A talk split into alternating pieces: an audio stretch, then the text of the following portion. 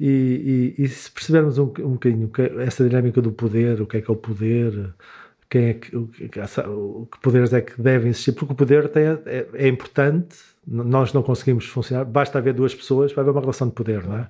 Poder de influenciar, poder é? o poder trabalhar. Não, é?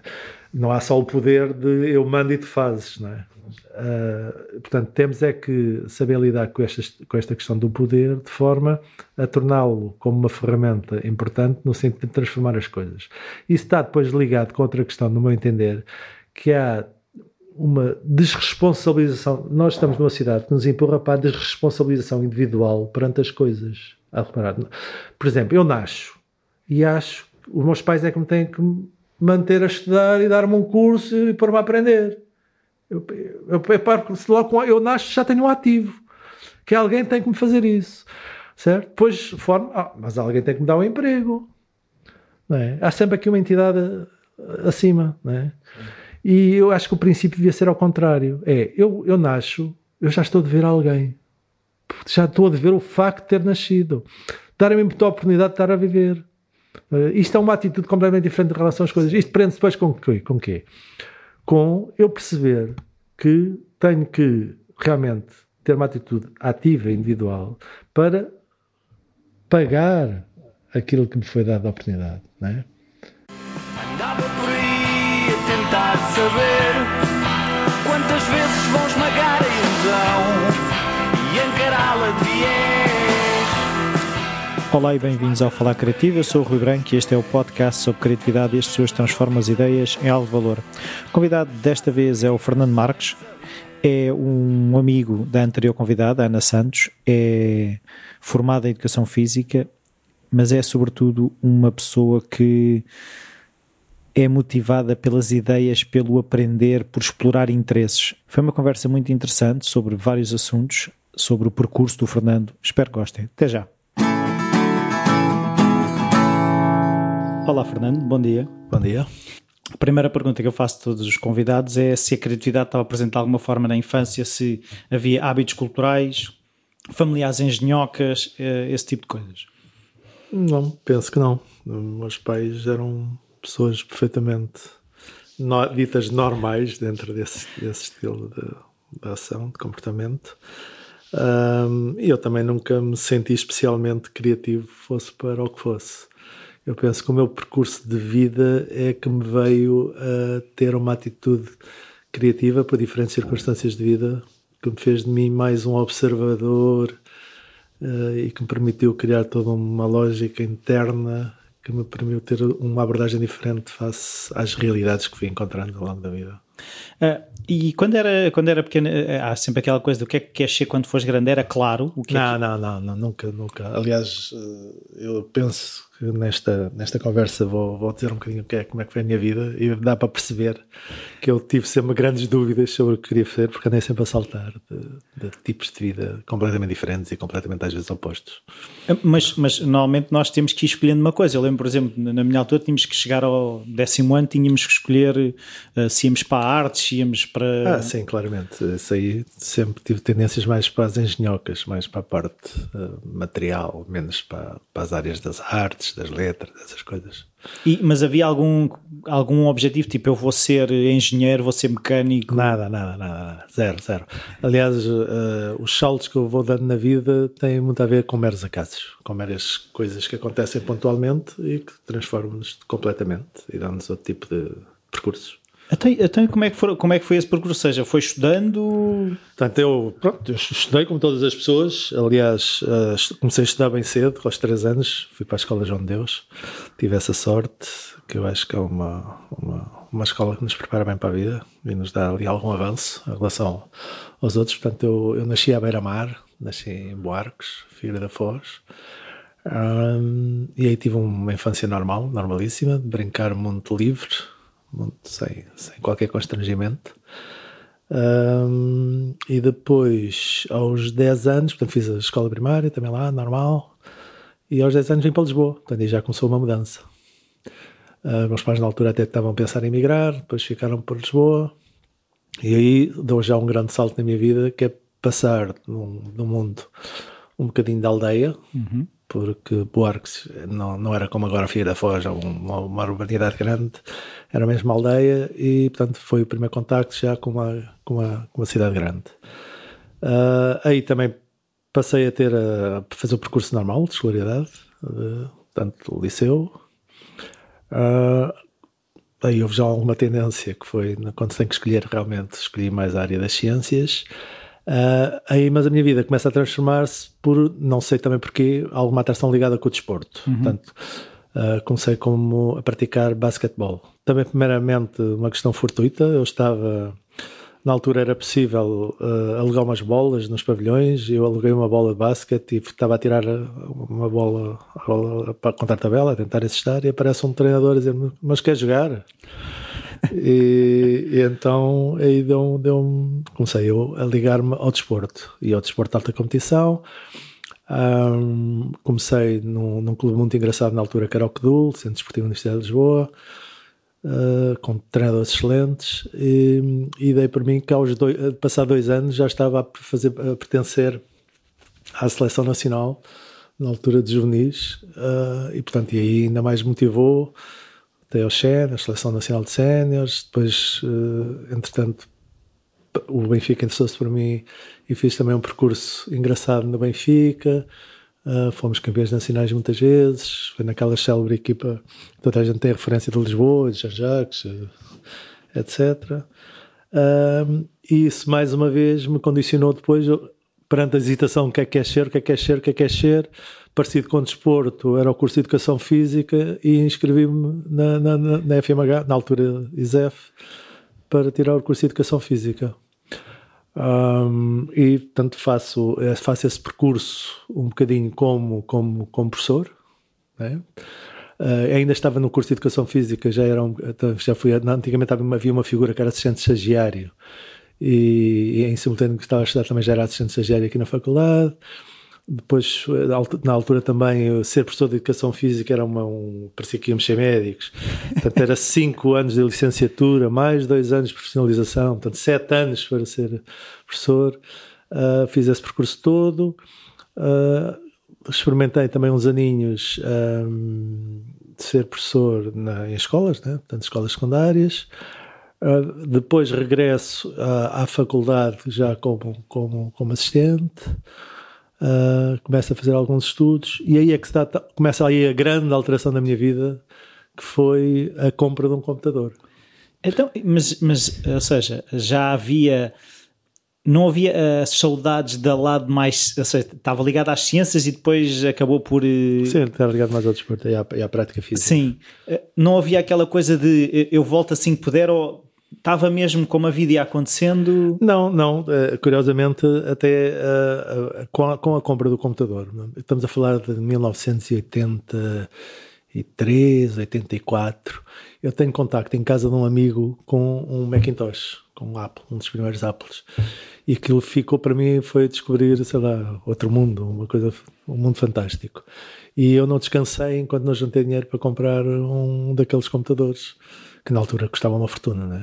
Eu tive que andar a juntar dinheiro, só para terem uma ideia, penso que aquilo me custou 600 contos, portanto era uma, é por aí? Era uma coisa, era uma coisa louca, né? E que, que valia agora uma, uma, Era a mesma coisa agora estar a dar, sei lá, 3 mil a 4 mil euros por um, por um computador.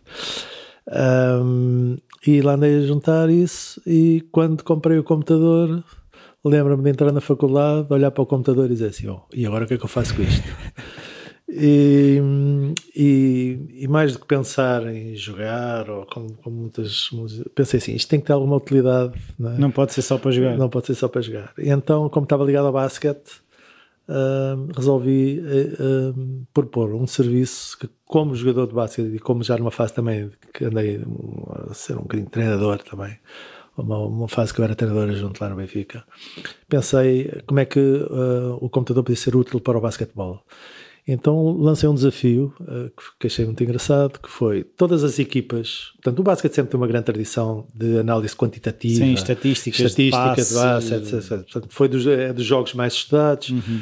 Eu lembro-me também quando era assistente na, na faculdade, tive que prestar provas na altura para o equivalente ao mestrado, eram umas provas, chamava-se provas de aptidão científica ou pedagógica, e tinha que apresentar uma tese, essas coisas todas, e lembro-me de andar a fazer pesquisas à volta do basquete Um, e, e, descobri imensas teses de doutoramento já de basquete nos Estados Unidos, já com muitos anos, nos anos 50, nos anos 60.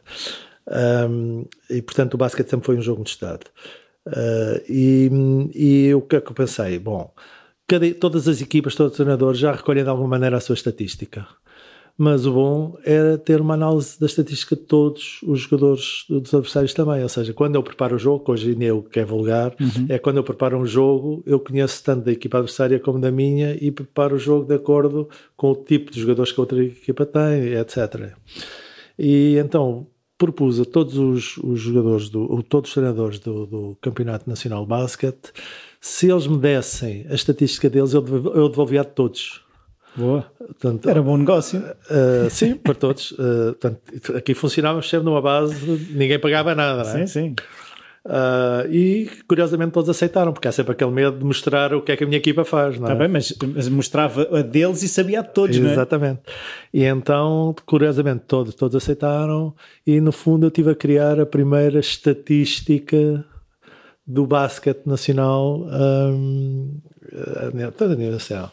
Uh, e então eu recebia uh, no fim dos jogos, no, no, no, domingo, por fax, que não era a tecnologia da altura, o, as, as estatísticas em papel, vinha a correr para o gabinete, preparei todo um, um, um em, agora seria um Excel, mas na altura não se chamava Excel, uh, numa folha de cálculo, preparava toda aquela lógica e então devolvia à segunda-feira, metia no correio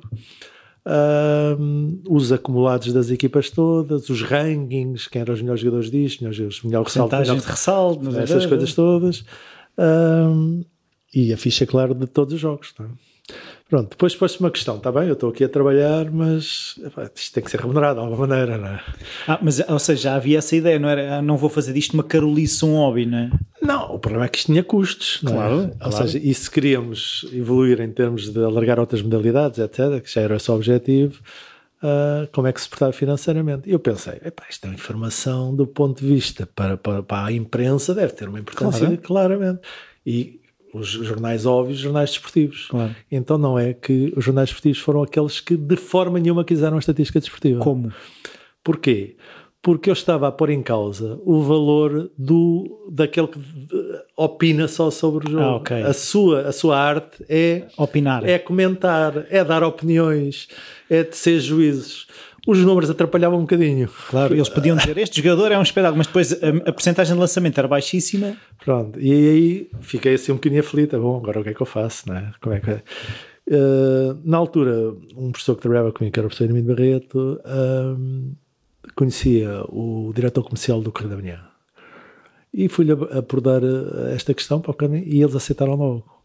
Ele percebeu como diretor comercial, curiosamente, ou seja, isto é engraçado porque a parte que devia estar mais interessada, que é as pessoas que se dedicam mais ao conhecimento do jogo, não estiveram. O indivíduo que está ligado à parte económica, um bom produto para vender, interessou-se de imediato. Claro. Então o que é que nós combinámos? E estamos a falar de 89, 1989, temos um jornal diário, eh, portanto, de informação geral, a fazer às segundas-feiras um resumo de todos os jogos de basquete com dados estatística, às quartas-feiras a apresentar uma, duas páginas com os rankings dos jogadores e à, sexta, sexta-feira fazia toda uma página de previsão do que é que poderia ser os confrontos, um, um, no, no jogo os mais mismatch. importante. Exatamente, aquelas coisas. Uh, onde é que ele percebeu que, que era negócio? Era exatamente nos rankings, que uma, cada marca ia dar um prémio e criar uma gala no final do ano sobre o basquete. Tipo, como os americanos também fazem muito, o melhor defensor. Exatamente, ou... o, exatamente, o, o most valuable player, player, essas coisas assim. O six man, aquelas coisas todas, né? Pronto. E então aí é começou uh, uh, aí já a minha vida a ligar-se então mais à parte informática aplicada ao desporto.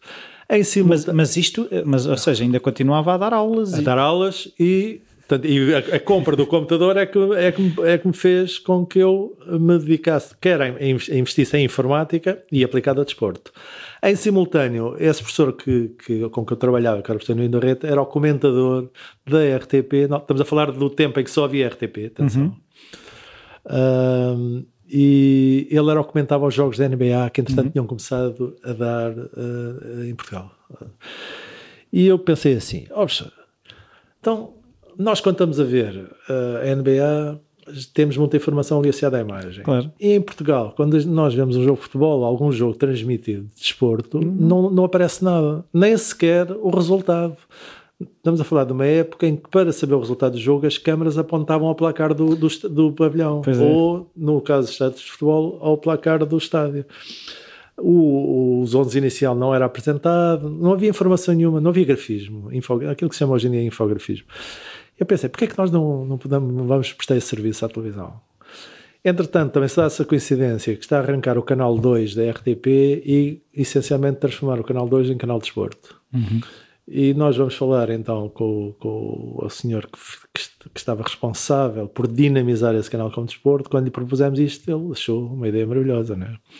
Então fiquei com um problema nas mãos que foi tinha um serviço espetacular para prestar, mas não tinha, não sabia como. Ou seja, é o caso daquele que Não, mas, tem, mas é engraçado que eu, é assim, eu também, isto já é recorrente, porque há bocado comprou um computador sempre. sempre, Não sei sempre para que é que era. para Ah, não, eu sempre fiz isso, sempre fiz isso. Por exemplo, só para dar uma curiosidade assim um bocadinho mais à frente, ah, achei que um dia ah, velejar devia ser engraçado. Então comprei um barco sem saber velejar o barco. Um barco grande, tá? estamos a falar de um barco 15, de qui- de 15 pés, ou seja, um barco 15 metros. E, e a primeira viagem que fiz foi Lisboa-Madeira. É, é, é aquilo que costumam dizer do empreendedorismo que é atira-te e constrói um avião no caminho, não é? Foi exatamente, é isso. É isso, acho que. Não, mas tem sido interessante. Bom, mas voltando à história da, da- da- Dos infográficos. dos infográficos, então uh, pensei assim: bom, eu tenho um Apple, um Apple é americano, NBA tem, tem grafismos, certeza que eles fazem isto com o Apple, portanto é só contactar para os Estados Unidos, É só têm- pedir. É só pedir, eles certeza que têm essa mesma coisa, então vamos vamos fazer. Mas primeiro, para- para- como é que se contacta com a Apple? Então fui tentar descobrir quem é que em Portugal representava a Apple e fui descobrir um, dois indivíduos que tinham falado com Steve Jobs e tinham conseguido a representação e importação da Apple para Portugal. Era uma- um andar muito velho na Avenida Liberdade, uma empresa chamada Interlog. Ah, e lá batemos à porta dos senhores. Tive uma eternidade à espera da reunião que ele tinha marcado 5, 6, 7 horas à espera, mas sentado ali firme. E então o homem pediu imensas desculpas de ter-me ter, feito esperar, me convidou para almoçar. E então tive duas horas ao almoço a tentar explicar o projeto e ele nunca abria a boca. Não dizia nada. Não dizia nada. E eu já ali todo nervoso. E ele chega ao fim da coisa, eu vou-te apoiar. Acho, acho a ideia genial. E pronto, e foi assim que começou ah, depois uma, ah, uma empresa chamada Enfor Desporto, que foi a pioneira em Portugal de tudo o que di- diz respeito à introdução da informática com o desporto. Portanto, todas as estatísticas oficiais que hoje em dia existem tiveram origem na, connosco, portanto, futebol, handball, voleibol, etc. E, mais importante, o infografismo em televisão. Nós somos dos primeiros países na Europa, as pessoas não têm essa ideia, a, a produzir infografismo em televisão. O que é que é infografismo? É aparecer informação baseada em gráficos, em tempo real, na televisão. Tipo os rodapés e essas coisas. Os rodapés já é uma versão muito, muito à frente. Ou seja, porque no princípio, onde é que isto começou? Começou connosco, não é? Sim. No desporto. A segunda atividade foi a meteorologia. A meteorologia era um dos programas mais vistos em Portugal. Porquê? Porque era 10 minutos antes do telejornal e era a única meteorologia que existia. E só para terem uma ideia, aquilo era feito com uns, com uns, uns ímãs, uns solzinhos, etc. O E Antímio da Azeveda desloca- Exatamente. e tinham aquelas curvinhas todas, as obras, eram todas desenhadas com giz num quadro à mão. E eles demoravam tipo 3, 4 horas antes a fa- fazer aquela brincadeira toda e havia só um, um por dia, não é? E portanto nós propusemos o quê? Ah, através da recolha direta de dados ah, no, no Instituto de Meteorologia, ah, criar um, um grafismo automático que, assim que quisessem, como é hoje, Claro. no meio telejornal, a qualquer hora do dia, dar informação Punha meteorológica os ícones e aquilo. e aquilo automaticamente atualizava e portanto, e este conceito que hoje é muito atual, que é recolha de informação em tempo real e, e apresentação e uso dessa informação em tempo real, foi em 1969 feita pela primeira vez em Portugal. Na mesma altura em que havia faxes, não é? Exatamente, exatamente. Ah, e com reticências toda a gente. Como, como Então, mas como é que foi isso? Então, os americanos sempre tinham o tal software? ou- não, não tinham. Essa é que foi o diabo. Não tinham. Não tinham. E então, o que é que nos obrigou? Obrigou-nos a nós avançarmos para, para desenvolver software nessa área. Então, e onde é que se iam buscar programadores? É que hoje em dia em todas as portas há um, não é? Pronto, eu tinha, tive a sorte um, porque o, o mesmo indivíduo com que eu contactei, que me apresentou o, o Macintosh pela primeira vez, era só a pessoa que criou a primeira licenciatura em informática em Portugal no Monte Caparica. Ah, E o filho dele que andava lá era um gêniozinho da informática. E eu conhecia desde miúdo também. E, e ele veio trabalhar para a Forte Desporto. hum, e como gêniozinho que era, eh, trouxe mais dois ou três gêniozinhos e criámos ali o que hoje em dia se chamaria uma startup. pois. Eh, em Chabregas, também curiosamente, que é agora onde estão a fazer, eh, ali no, no, em Marvila, no Beata, Sim, que sim, estão sim. a fazer um, um grande. um- Sim, os hubs e aquela coisa toda. todas. Portanto, o primeiro hub de uma startup foi em Chabregas, ah, foi em Forte Desporto, numa startup tecnológica. É tão romântico como a Apple ser numa garagem, não é? Exatamente, desse género. Pronto. E, e foi, foi, foi realmente genial. Ah, só para ter uma ideia. E, foi- e assim, mas isso de certeza houve muita. chocaram contra muita parede, entre aspas, porque assim, quando, quando somos pioneiros, é giro que somos o primeiro a chegar, mas temos muito mato pela frente para desbastar, não é? Claro, claro. Por, para já, porque eu não era formado em informática, eu sabia o que eu queria que a informática fizesse. Essa era a minha grande. Eu sei para onde é que vou. Eu sei o que é que quero que isto faça. Ah, ah, felizmente tive a sorte, quero de me rodear de excelentes programadores na altura. Ah, tive a sorte de ter o tal apoio da, daqueles indivíduos que na altura tinham, eram os representantes da Apple em Portugal que dispuseram imensos computadores para nós. Havia depois um problema que era que hoje em dia é trivial, mas era colocar a imagem do computador misturada com a da televisão. Estamos a falar de uma televisão analógica, ok. com tudo o que era analógico, as mesas de mistura, tudo. Portanto, não há nenhum Não havia um. USB-C que, que a gente que bota lá o cabo e que ele entra nas calmas, nada. Uh, a construção da imagem num computador e na, na- na televisão eram diferentes, completamente diferentes da forma como era. O, uh, portanto, a televisão é, era duas, era, a primeira era linha par e linhas ímpares que, que se cruzavam, o computador não, era tudo feito contínuo. A sorte, esse indivíduo que tinha, que tinha que, que nos quis ajudar, mas que ao princípio pensava que havia uma solução e também não havia, uh, mas resolvemos o problema da ligação que foi, conseguiu descobrir duas placas que eram assim uma coisa do outro mundo, pioneiras, na Bélgica. Ele meteu-se no avião, comprou as placas caríssimas e veio e deu-nos então duas placas que permitiam ligar dois Para converter o sinal digital. digital em analógico e fazer e fazer e para mostrar, para sobrepor. E portanto também tivemos essa facilidade. Havia depois toda uma recusa dos técnicos de televisão porque achavam que isto Iam é estragar. ia sujar a imagem, ia sujar, ia não lhe dar a nitidez. Mesmo, mesmo havia uma grande reticência em relação, por exemplo, posso lhe dizer que essa história dos rodapés andámos a propor isso sempre, sempre, sempre, sempre e só aceitaram ah, passado muitos anos porque achavam, por exemplo, que o telejornal, a figura principal era, Era o o- apresentador e tudo o que fosse à volta dele era Ia retirar a distraí-lo, exatamente, era distraí-lo. Ah, os técnicos de- de- já disse, portanto, os técnicos de, ligação dos cabos tentavam boicotar ao máximo a ligação dos computadores. E depois, ah, já agora, por exemplo, Mas isso já era um negócio. Aí criei uma empresa, criámos uma empresa para, até porque não podia ser de outra forma, e, e, e com a evolução da empresa e com o entusiasmo que eu ganhei em relação a isso, ah, decidi desistir de, de ser professor, da carreira académica como professor. E foi fácil a a decisão. Sim, para mim foi, foi. Eu, nessa parte, as pessoas têm sempre admirado a forma como eu corto com, com o passado, mas faço isso frequentemente e continuei a fazer. Não, mas a questão é que assim, é fácil, se eu souber onde tenho onde aterrar e, e- e já era um sítio para aterrar, Não era, não era, como é óbvio, não é? Aliás, durante muitos anos a única coisa que a gente foi- fez foi criar dívidas, não é? De retorno não tinha nada financeiro. Os, os primeiros 10 anos eh, foram sempre com, o 10 coração, anos. sempre com o coração nas mãos. Sim, que esta história das startups também é uma coisa engraçada, não é? Ah, acho curioso porque toda a gente fala nas startups, que são empresas de crescimento rápido com uma base tecnológica, mas depois os exemplos são dados Uh, por exemplo, ainda agora a OutSystems, né, que é apresentado com esta grande empresa, que é, que é unicórnio, mil milhões, mas já tem 15 ou 20 anos, ou seja, ou seja elas não são tão, tão A novas. assim. OutSystems já era grandinha, porque eu, eu trabalhei no mesmo edifício que a OutSystems em 2006, 2000 2005. Sim, Por isso- e com um percurso de altos e baixos, quase na falência, depois recupera, etc. E portanto, Não, mas isso é uma das razões que eu também queria este podcast, é que as pessoas às vezes gostam de só olhar para a parte que correu bem E esquecem-se que, atra... ou seja, o carro pode ser bonito, mas depois há uma parte suja, há óleo, há gasolina. É isso.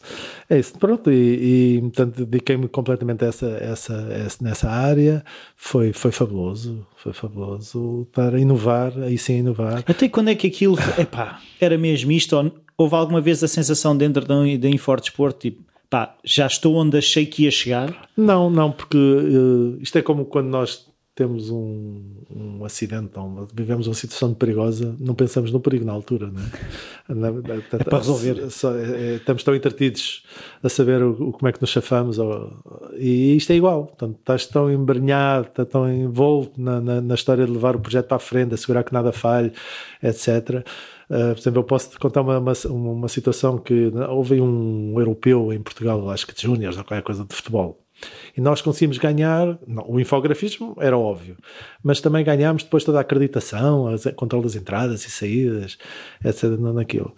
E estamos a falar no tempo sem internet ainda. Pois é, sim, sem telemóvel. Quando é que nós fomos campeões sub-23? Foi em 90 e pouco, por isso se calhar foi por aí, sim. Pronto, eh, e, e, e, eu, e repare, os, os jogos eram em todo o país, Uh, sempre que há um evento desses é criado um grafismo próprio e pedem-nos sempre mais, mais, mais, mais features na, na, uhum. na, nos serviços. E, e, estávamos, portanto, era de norte a sul de estádios e nós levávamos os computadores todos, porque a recolha é feita em tempo real nos estádios, né, como as equipas, ligadas aos carros exteriores, etc. Uh, e sempre que havia um bug, como é que se repõe o software no local. Claro. Hoje em dia é fácil, não é? faz um download e vê-se pois, E como é que vocês, ou seja, não havendo internet, como é que a informação era Portanto, a informação uh, era recolhida, recolhida no, no estádio, no estádio. E depois tinha vir o computador, vinha disquete. Vinha um cabo, um cabo, não, vinham um, uh, os cabos exteriores da, da, da, televisão que estavam cá fora, fora do estádio, e tinham cabos também para as câmaras, não é? Sim. E nós tínhamos um cabo desde o computador até ao carro exterior cá fora, não é? Tipo 600 metros, 800 metros, um quilómetro, uma coisa fosse. Uh, e nós estávamos muitas vezes, às vezes, sentados na bancada ao lado de pessoas. Nas, nas, primeiras fases era um caixote de papelão à frente, o computador em cima. Depois não, hoje os estádios já têm todos um, salas próprias para fazer esse tipo de recolha. Mas antigamente nós fomos mesmo pioneiros desta brincadeira. Uh, mas para dizer que quando havia um bug ou uma coisa qualquer, tinha que ser de carro percorrer o país e entregar as novas disquetes, né? funcionávamos com disquetes, pois é isso. Uh, para atualizar a, informação, porque para a noite já ia transmitir outro jogo, etc. Portanto, é isso.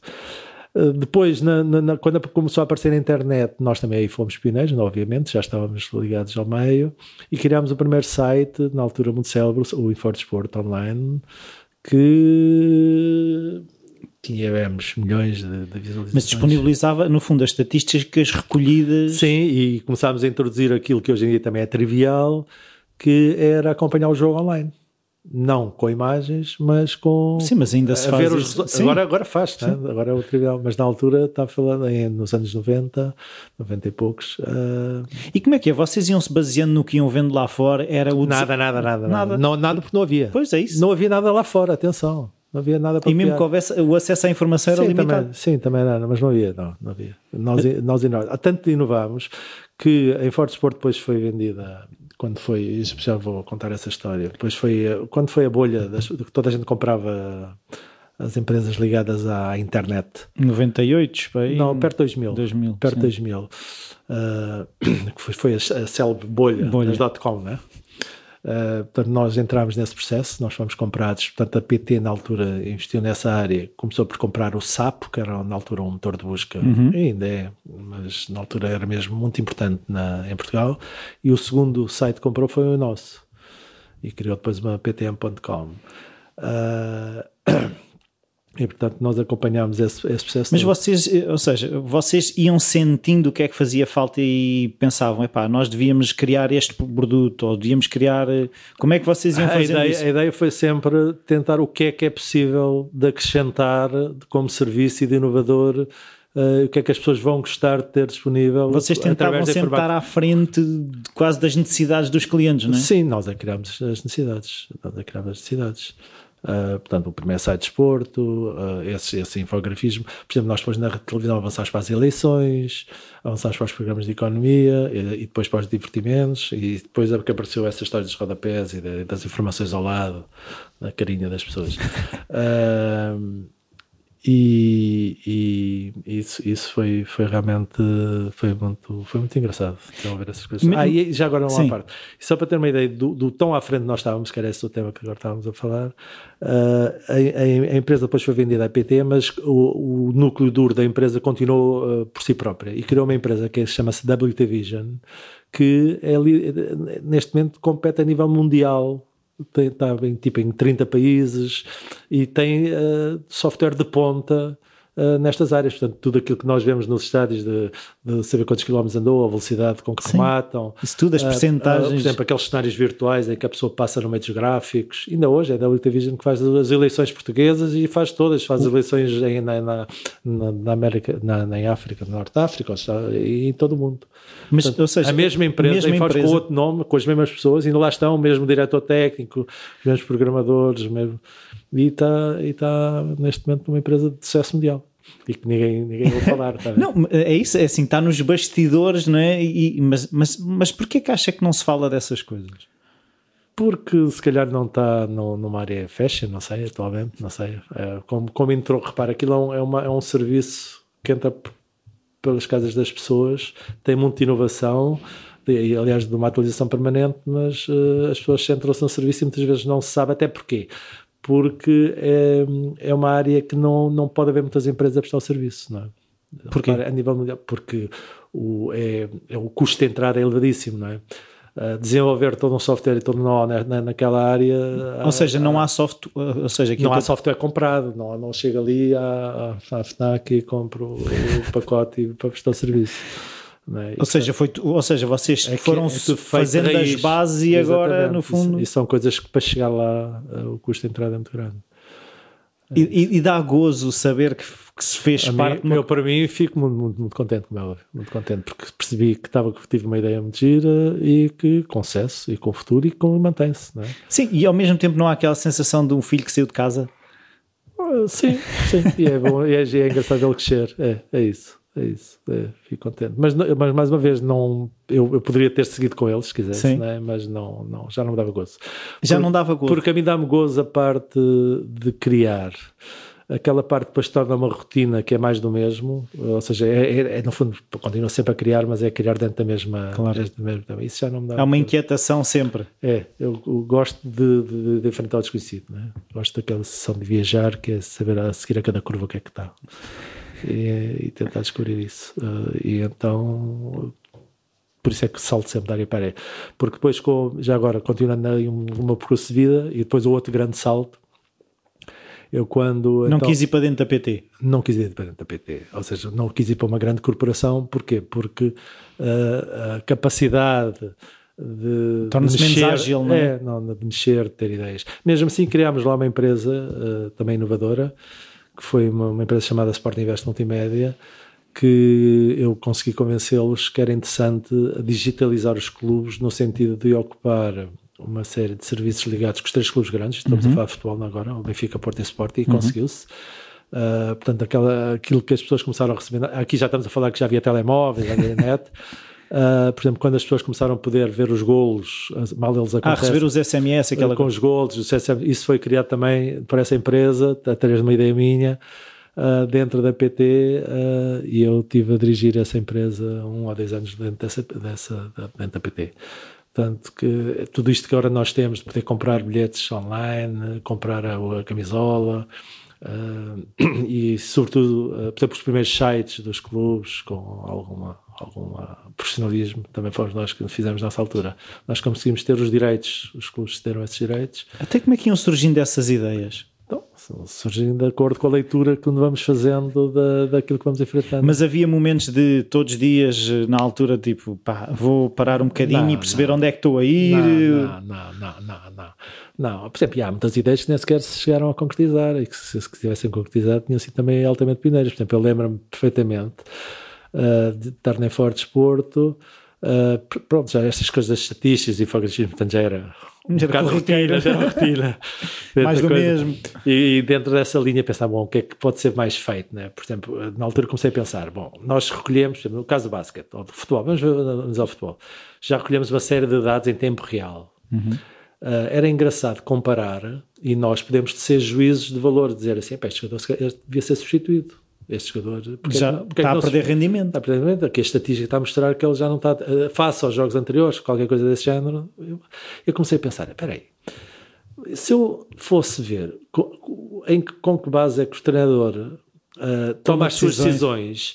eu podia criar um treinador virtual com base na. na- na- na- na- portanto, o primeiro sistema de inteligência artificial que agora está tão na moda para a análise da dúvida da Big Data e tomar decisões e tomar juízes, já na altura eu andei a trabalhar sobre isso e começámos a desenvolver esse software. Eu, inclusive, inscrevi-me no Monte Caparica, na altura uma linguagem de, de inteligência artificial que havia que se chamava Prolog, e andei a estudar isso para tentar começar a criar um treinador virtual Que tomava decisões baseado em e mais, dados até, concretos. até era mais, era agarrar no conhecimento de um treinador. Imaginemos agarrar num Mourinho, ele transcrever quando é que ele toma uma determinada decisão, né? ele dizer eu tomo com base em isto e eu transcrever isso para o computador e juntar-lhe depois uma outra componente própria do computador que era com base em dados factuais, etc. E juntar os dois conhecimentos e tentar criar um. Pegar em dados e em empírico. E, e as decisões baseadas, porque sim, né? Porque eu acho que isso, né? E então, uh, ainda andámos, a- e na altura, depois a empresa foi vendida, eu parei com esse projeto, está a ver? Não, mas isso no fundo estava a pensar aqueles jogos de futebol que os miúdos jogam dos Sim, pés. tem muito, tem tem muito disso. Já tem não é? muito disso, exatamente, exatamente. E hoje em dia é muito mais fácil, não é?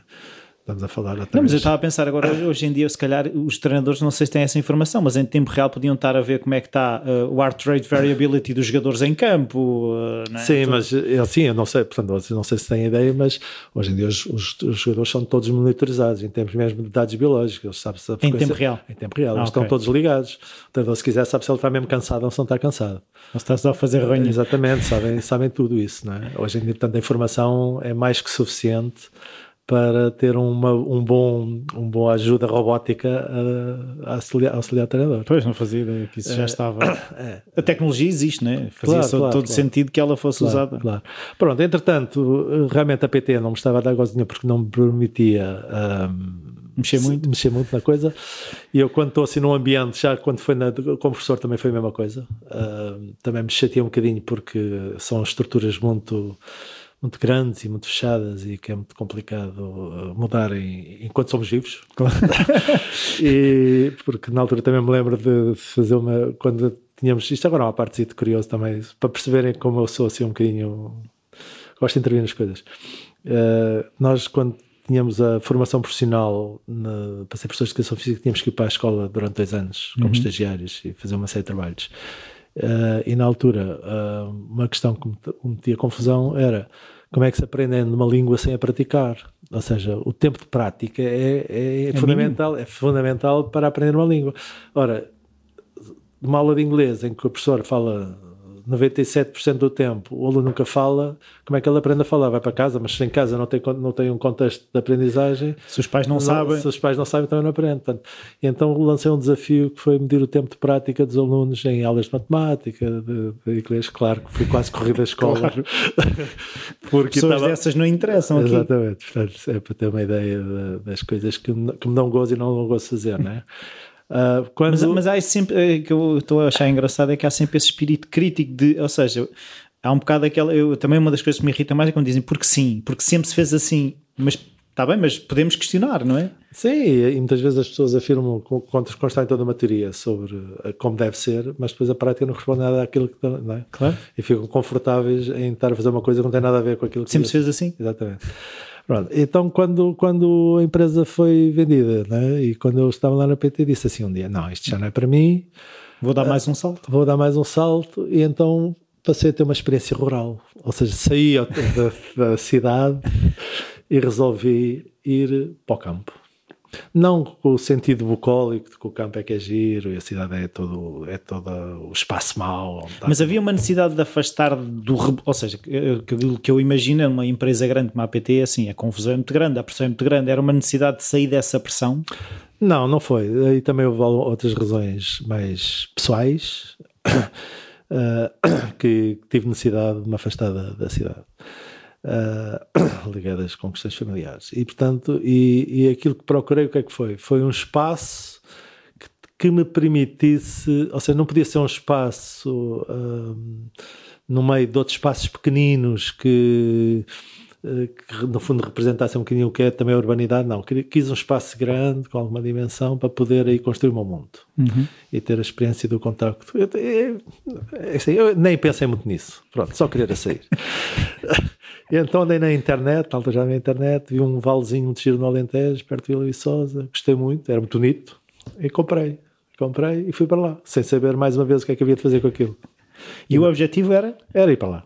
Só, não. só, só. Não havia. Vou... Não, havia nenhum, não havia nenhum objetivo pré-determinado. Vou sempre. cavar batatas. Uh, não, nada disso. Uh, as como foi do computador. Comprei o computador porque achei que aquilo era interessante. E depois logo foi construindo qualquer coisa. Uh, na altura, portanto, cheguei lá. Aquilo era um, realmente um balão muito bonito. Tinha umas casinhas. Pensei, o óbvio. Também tem casinhas. Reparam-se as casinhas. Recebe-se pessoas. Um turismo rural faz sentido. E depois comecei-me a interessar uh, pela parte, bom, há uma, aqui um bocado de terra, portanto, aquilo eram, na altura, eram, comecei com 400 hectares, e pensei assim, bom, isto tem que ter aqui alguma coisa de atividade, isto não pode ser um deserto. Portanto, estamos a falar de uma, de uma na altura de meia idade, estava abandonada tipo há 40 anos. Comprei um finlandês também, curiosamente, tinha comprado há 10 anos e não tinha feito nada. Portanto, também estava, vivia há 10 anos numa, numa relote, com casas lá, Uh, porque estava à espera que a burocracia portuguesa uh, lhe permitisse fazer o, turismo rural. Portanto, meteu os papéis à Câmara, esperou durante 10 anos, cansou-se, vendeu e, e foi-se embora. Uh, eu cheguei lá e comecei a recuperar as casas e comecei a pensar então o que é que faço, sem perceber nada da agricultura, não sabia o que era uma vaca, uma cabra, não sabia nada disso. Pronto, percebi, a minha lógica foi de, de empresário vindo da cidade, bom, a gente faz aqui um plano e começa já a fazer qualquer coisa, não é? Uh, portanto, na altura consegui lá contratar um caseiro, uma pessoa para tomar conta daquilo, disse: então, vá, vamos semear. Não, amigo, você tem que esperar pela época das sementeiras. Não é só pôr a é semente na terra. Não, não, é só chegar aqui quando me apetece. Yeah. Assim rápido, porque é para. É enter, é dar o enter. Exatamente. Pronto, aí comecei a aprender uma série de coisas realmente ligadas mais ao mundo biológico. E aos tempos? E aos tempos das coisas. Ou seja, que realmente há um, todo um conjunto de ciclos, que, que a vida está baseada, não é, não é em tecnologia só, também aqui uma, uma parte natural que nós temos que respeitar e compreender. Pronto, comecei a aprender aí questões ligadas com a fertilidade da terra, como realmente nós estragamos a terra toda. Um, portanto, comecei a aprender que nós conseguimos estragar numa hora aquilo que para repor demora 50 anos. Uau! Eu, por exemplo, quando lavro uma terra, quando, quando, Onde rasgo. quando arrasgo, vêm as chuvas e limpa-me a matéria orgânica toda daquilo. E sem matéria orgânica não há nutrientes. Não há, não há, não há, portanto, as plantas alimentam-se pela intermediação de bactérias com os nutrientes, assim como nós. Portanto, esta treta agora, se toda a gente fala do microbioma intestinal, do, da, da, flora bacteriana que nós os temos. transplantes focais e todas essas coisas. Todas. Isso tudo. Isso, comecei eu para aprender o que era o microbioma na Terra. As plantas precisam no microbioma de uma flora bacteriana no, no, na camada superficial da Terra, que é exatamente utilizam essas bactérias para a digestão, para, para absorver os nutrientes da Terra. E nós, quando estamos a lavrar a Terra, estamos a matar essa bicharada toda toda. Está a ver? Então, como é que nós podemos fazer? Portanto, não, é, portanto, o que se defende é mexer na terra o menos possível. Sementeira direta, por exemplo, quando é possível. Portanto, é Fazer uma, uma, covinha? Não, não, é, é, um, é umas máquinas que existem que fazem um, uma, uma espécie de uma faquinha que abre um, uma fenda, a semente é colocada e aquilo é tapado, ou seja, não há um revirar da terra, não há, a terra fica igualinha. Então qual é que era o princípio por, que estava por trás do, do, revolver a Terra? Qual é que era? Na altura havia uma série de mitos, não é? Que eram importantes, que era, que era renovar o conceito de renovação, de arejar, não é? Sim. Mas isso não, isso não, não faz sentido nenhum, não é? Faz sentido, faz sentido, fazer, faz é? sentido, é, faz, mas depois isso é na agricultura já intensiva, né? Também houve uma fase em que, ou seja, por exemplo, a introdução dos adubos e dos, e dos herbicidas, etc., foi fundamental, atenção, e na altura foi bem visto e era, era, era ótimo para aumentar a produção, para poder alimentar as pessoas que passavam fome. Claro, é? claro. A chamada Revolução Verde foi fundamental para as pessoas deixarem de ter o comer para passarem a comer. Yeah. Depois é que se começou a perceber os efeitos secundários. Isto é como alguns medicamentos. Nós, já, quando os investigadores fazem, aquilo ao princípio é, só, é, é mais, as coisas positivas são maiores do que as negativas, né? mas depois temos que começar a ir a provar alternativas que tenham menos questões negativas. Portanto, é essa a evolução da coisa. Assim como na altura ainda não havia estes conceitos de ecossistema, toda esta, esta, esta informação que nós hoje temos sobre uh, como é que as coisas funcionam. Por exemplo, a, a questão de pôr o gado a pastar. Uhum. Né? Uh, antigamente as pessoas achavam que ou havia a pastagem natural, era que lá estava, lá estava, né? Mas isso não chega. Nós temos que aumentar a densidade de, de animais por hectare. Então temos que enriquecer a pastagem. Né? Com as tromocilhas. E... Eh, mas ao princípio era só isso, que era só compensar. Uhum. Né? Azotar os terrenos, os terrenos para, para enriquecer os terrenos.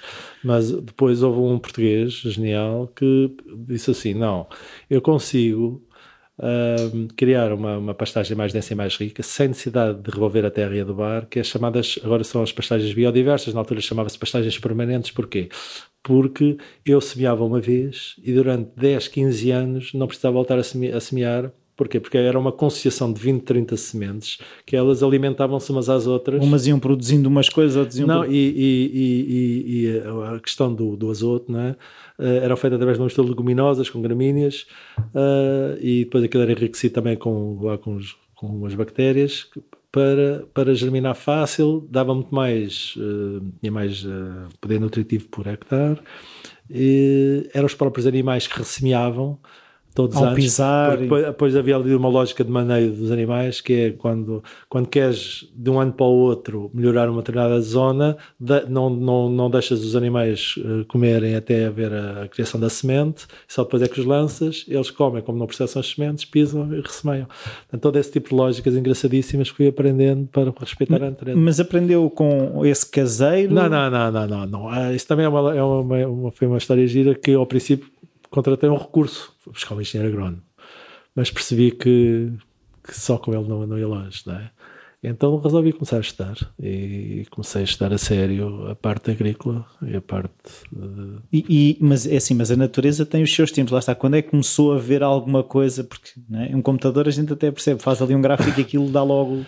Pois, nessa parte, nesta experiência mais rural, tive lá 15 anos, 15 anos uh, a tentar construir uma coisa. A minha, a, o desafio às tantas foi, foi, foi este, foi o, o interior está, está a desertificar-se, uhum. toda a uhum. gente abandona este, este processo de, de migração né, de, de, das pessoas para as cidades, para que está imparável, cada vez é claro, é maior. Claro. Portanto, todas as teorias que se têm montado sobre como resolver a questão não têm resultado, e porque já temos quase 70%, penso eu, da população uh, nos grandes centros urbanos. É aquilo que eu falava com a Ana na, na, outra conversa que eu tive, que é as autoestradas serviam para levar as pessoas para o interior, não, serviram foi depois do interior serem mais para ser mais rápido, exatamente, para cidades e tudo o que está no meio é um deserto.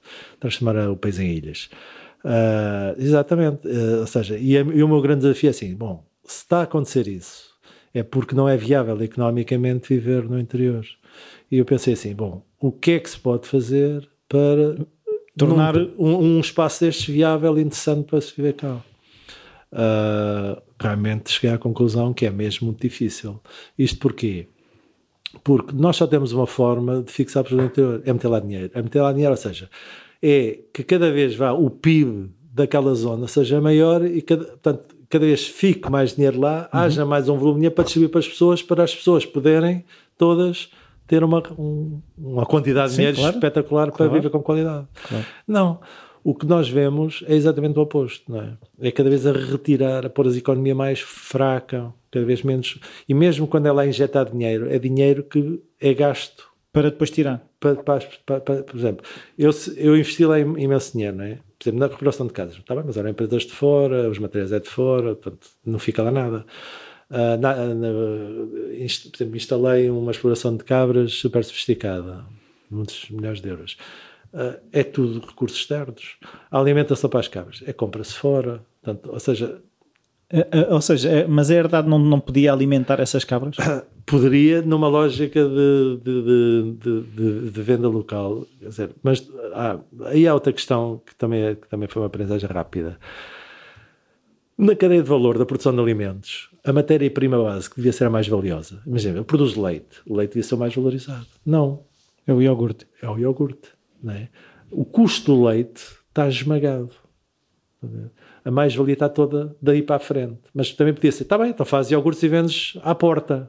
Não, como é que eu vendo à porta? Ninguém compra iogurtes na porta, claro. ninguém vai à herdade comprar iogurtes, já mesmo que montasse uma loja lá, tens o Pingo Doce, o não sei quantos todos, né? Vila Viçosa, que são uma, uma, uma, terrinha de 3 ou 4 mil habitantes, tem um Intermarché, tem um Pingo Doce, tem um, um continente, tem, quer dizer, pronto. Uh, e, portanto, as economias locais desapareceram completamente. Por exemplo, eu produzo um, um, um vitelo. Uhum. O vitelo, não é? Vai no meu caso, ia para o Montijo, ia, para, ia para, para uma terrinha lá ao pé, agora não estou a lembrar o nome, para ser morto, a seguir ia ser desmanchado ao Montijo, a seguir ia para um centro logístico, imaginemos, do Pingo Doce, se aquilo fosse para o Pingo Doce, e a seguir eu ia comprar o, o meu Vitel, o bife do Vila Viçosa. Tá Ou seja, a viagem que esta brincadeira toda fez, não é? Portanto, com, com este tipo de lógica, ou seja, em que se acha o paradigma do, do, da eficácia e da eficiência, é cada vez nós temos grandes corporações centralizadas, com toda uma burocracia de lógicas hierárquicas, poderes hierárquicos, organizações, e, e, portanto, e é baseada neste paradigma que se criou todo este sistema económico que nos perverte tantas coisas. Não é? Tanto, eu ainda ontem estava a falar com, com a minha mulher sobre a questão que eu estava, eu tenho andado a refletir sobre a questão do vamos banir o plástico, mas a questão do banir o plástico é muito mais como é que é dizer, abrangente do que banir o plástico. É assim, eu, eu tenho o plástico porque o fiambre que eu estou a comer aqui tem que viajar muito, por isso é que eu tenho plástico. Todas estas questões é assim, implica que eu, eu teria que deixar de comer certos produtos porque, não, porque o plástico viabiliza que eles cheguem até mim, não é?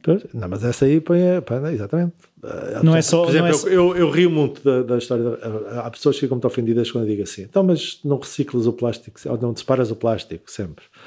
Eu digo, pá, o, o correto é não haver plástico, plástico ponto. É? Qual é a necessidade que eu tenho de uma série de coisas em plástico e continua a vir em plástico? Então parem com essa brincadeira. Sim. Até porque, repara, as, os grandes grupos económicos pós-25 de Abril, do ponto de vista financeiro, formaram-se em que áreas? Nas áreas básicas.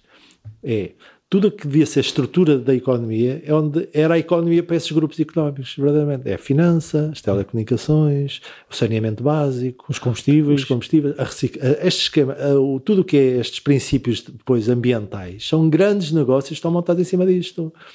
Os custos para, para, que custam às autarquias, né? uh, o que quer o saneamento, por exemplo, dou-lhe o um exemplo, pôr água potável, né? Porquê é que uma câmara tem que pôr 100% de água potável quando nós bebemos quanto da água? Quase nada. É? No, se calhar 90% é para outros fins que não é para beber ou para utilizar de forma Sim, potável. A água do duche poderia servir para a sanita e uh, nós estamos a usar para a sanita a água que podemos beber. Agora veja lá, quanto é que gasta para isso, não é? Todo esse, o sistema depois de, de mantê-lo pura nos canos, essas coisas todas. A seguir nós estragamos aquela aguinha toda e a seguir tem que gastar outra vez dinheiro para quê? Para, para tratar os esgotos, para limpar. E para que é que é essa água? Só para deitar para o rio. Vá lá, já é bom, né? Antigamente nem, nem havia essa parte. Certo? E as empresas vendem os grandes esquemas de tratamento de água, manter a água pura, e depois vendem também, custa uma fortuna às, às autarquias, às hectares, e para, para quê? Para nada. Ah, e vendem as hectares com a justificação que aquela água até podia ser utilizada para regar, mas, onde é que está a canalização para, para lavar isso? ruas? Exatamente, está bem. Tem, mas há alguma canalização da ETAR para, para, algum sistema de distribuição da, dessas águas? Não há, porque tinha que haver. Como é que faz? Vai lá com o caminhãozinho? Não, não chega, não é? Não é, não é, não é então, ou seja, há aqui, há aqui toda depois uma lógica económica de, de, perversa de, de justificar razões de saúde pública para montar negócio em cima. Ou seja, os grandes grupos, as grandes corporações ganham de todas as maneiras. Não é? Por exemplo, a história dos produtos biológicos. Sim Parece que Ei, eu, se, eu se, faço comida, se faço um iogurte pouco biológico, vou ficar aflito, vai aparecer. Não, ótimo, porreiro. Eu até tenho dificuldade em inventar produtos, até me estão a ajudar. Então, não é por acaso que agora é um produto sem glúten, é o sem lactose, é o sem é, isto, é mais isto, seja, tanto juntam como tiram. É? Com gordura, sem gordura. Exatamente. É, é, genial. Cada vez temos produtos diferenciados para, para comprar, é? para aumentar o consumo. É? Isso é o, é o que a indústria quer. Estamos a trabalhar é? Sim. Com- com esta- Criam-nos os vícios. Sim, criando as necessidades. Aquele conceito, de- que, que é outra coisa que eu aprendi bastante, que é o conceito de alimento. O que é que é um alimento? É? O que é que é um alimento? É? Quando surgiu a, a indústria de- nos Estados Unidos ligada com, a- com a- com o processamento de alimentos, numa primeira fase era obrigado a pôr nos rótulos imitação de alimento. Imitação. De... Alimento, Exatamente, é uma imitação, não é um alimento. O que é que é um alimento? O alimento é uma maçã. é- Exatamente, é um produto, né? uma matéria-prima base. É o, é o leite, é a maçã, Peixe, é a carne. batata, etc. Tudo o resto. Isso é, um- é, um- é uma coisa processada. Não podemos chamar alimento. Está a ver? Aliás, a maior parte, por exemplo, hoje em dia está- começou a perceber-se agora, que a maior parte das doenças neurodegenerativas que nós temos está exatamente ligada a- a- a- ao nosso organismo, ao reconhecer ou não determinado alimento, entre aspas, Como como, alimento porque isso nós, nó- o- o- para nós um alimento é algo que historicamente foi para nós um alimento. Ah, ah, Vou-lhe contar, isso aprendi com o quê? Com, com alimentar cabras. Dizem que as cabras comem tudo, não é? não é, não, não, é exatamente ao contrário, não é? Aliás, dos ruminantes, mas mais nas cabras. A cabra, ah, portanto, ah, o, o microbioma da- da- dos ruminantes está ao nível do estômago, não é ao nível intestinal como nós. E essa flora bacteriana adapta-se a, a todo, a- a- é específica para cada tipo de alimento. Imaginemos, se eu estou a dar uma, uma, uma, uma, um alimento, uma dieta à base de milho, há uma flora bacteriana milho. Se eu passo, sei lá, para uma coisa completamente diferente, tem que ter outra, outras bactérias. Uh, tanto que nós, para alterar uma dieta de uma cabra, tem que ser muito, muito, muito, muito gradual. Ou seja, a, a flora tem que se ir adaptando. adaptando. Quando há uma, uma, uma, uma, alteração brusca, uh, há, uh, portanto, ela não consegue processar o alimento, aqui, ela, há, uma, há uma reação, é encarado como uma agressão, Um ataque. um ataque uh, cria uma, uma, uma série de toxinas que vão imediatamente ao cérebro e havia, quando eu começava a ver as cabras de pescoço ao lado, sem conseguir andar, era, era logo esse tipo de reação. E isso é o que nos acontece a nós, mas só que em vez de ser em 15 dias ou numa semana, é ao fim de 10, 15, 20 anos, porque isso está a começar a ser provado. Porque ah, o, nosso, o nosso intestino, flora não reconhece O second brain, não é? assim, não, não reconhece eh, aquilo como um alimento, é como uma agressão, só que em vez de ser reações rápidas, são microinflamações que vão a pouco e pouco, eh, e depois há um- uma fase em que há um clique e passamos de ser saúde para não saúde. Ahm, e, e é engraçado como é que isto E o que é que por esta, fazer? é, por exemplo, esta questão. Esta, mas isto não é só questão dos alimentos processados, é isso é que eu queria. Por exemplo, esta mania de que nós agora podemos comer comida de todo o mundo. Há uns superalimentos, uns vêm, do- sobretudo vêm logo do Oriente, não é? tinha que ser. Superalmente tem que vir oriental. Como é que se chama aquela chias, Chias, e essas coisas. gojes? Os- um nórdico, quando chega cá a Portugal e come uma comida nossa, se, não, numa primeira fase não se sente bem. Claro. E nós o inverso. Portanto, há, há toda uma história alimentar associada. não é?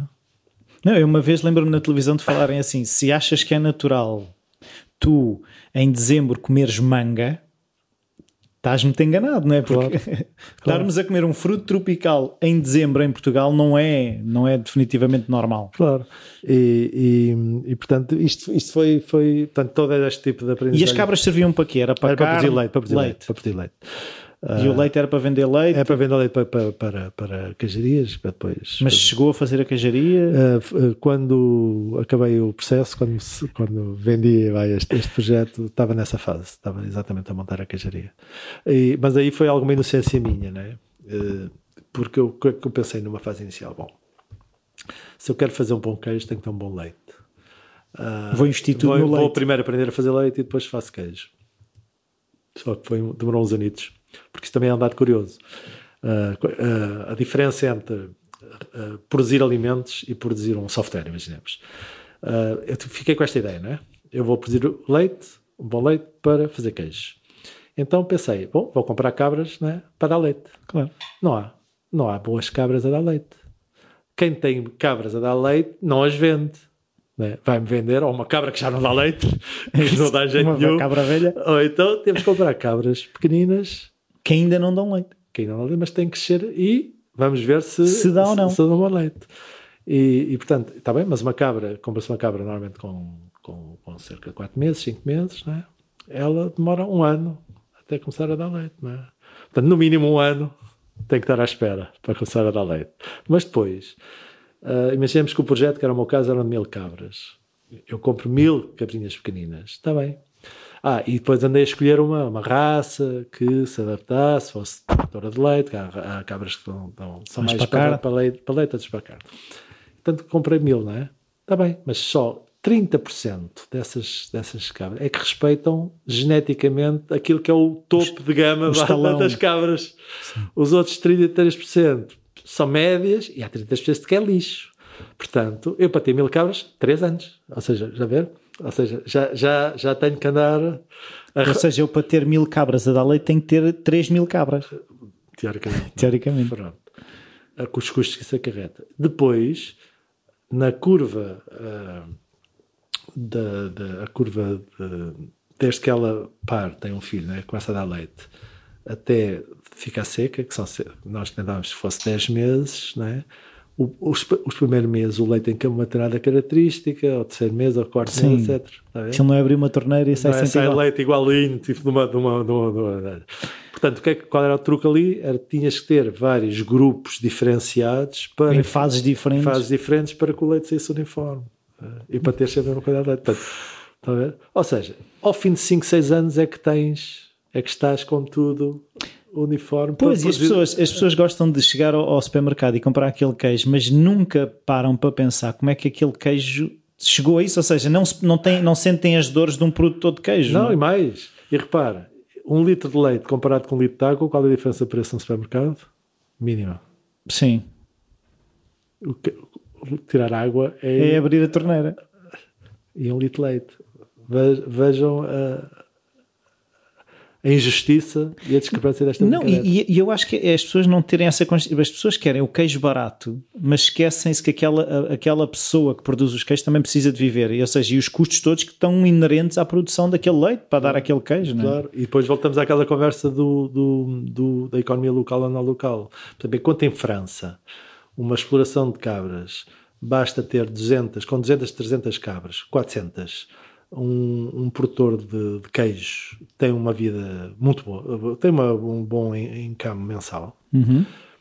Em Portugal, nem com mil, nem com duas mil uh, tem. Porquê? Porque produzir queijo para vender local, como existe aqueles mercados muito locais em França, uhum. e há essa tradição de ir até ao produtor comprar queijo, claro.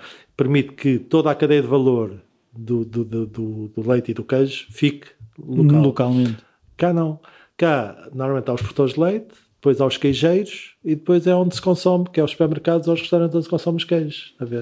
Na cadeia de valor, aquilo que fica na matéria-prima base é trocos. Estamos, eh, assim, pensando agora na, na, na, questão que a internet me permite, eu, eu como queijeiro posso ter um site e vender os... Exatamente, exatamente, e há exemplos disso, e há alguns exemplos com sucesso.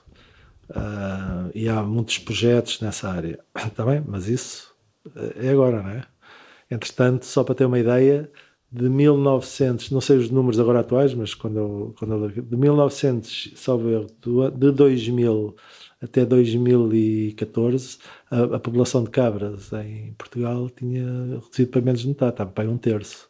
Por exemplo, só para ter uma ideia, o queijo Serra da Estrela da Ovelha, não é? Quantas ovelhas é que existem na Serra Estrela para fazer queijo? Não existe. Pois. Não existe. Portanto, o, o leite é importado.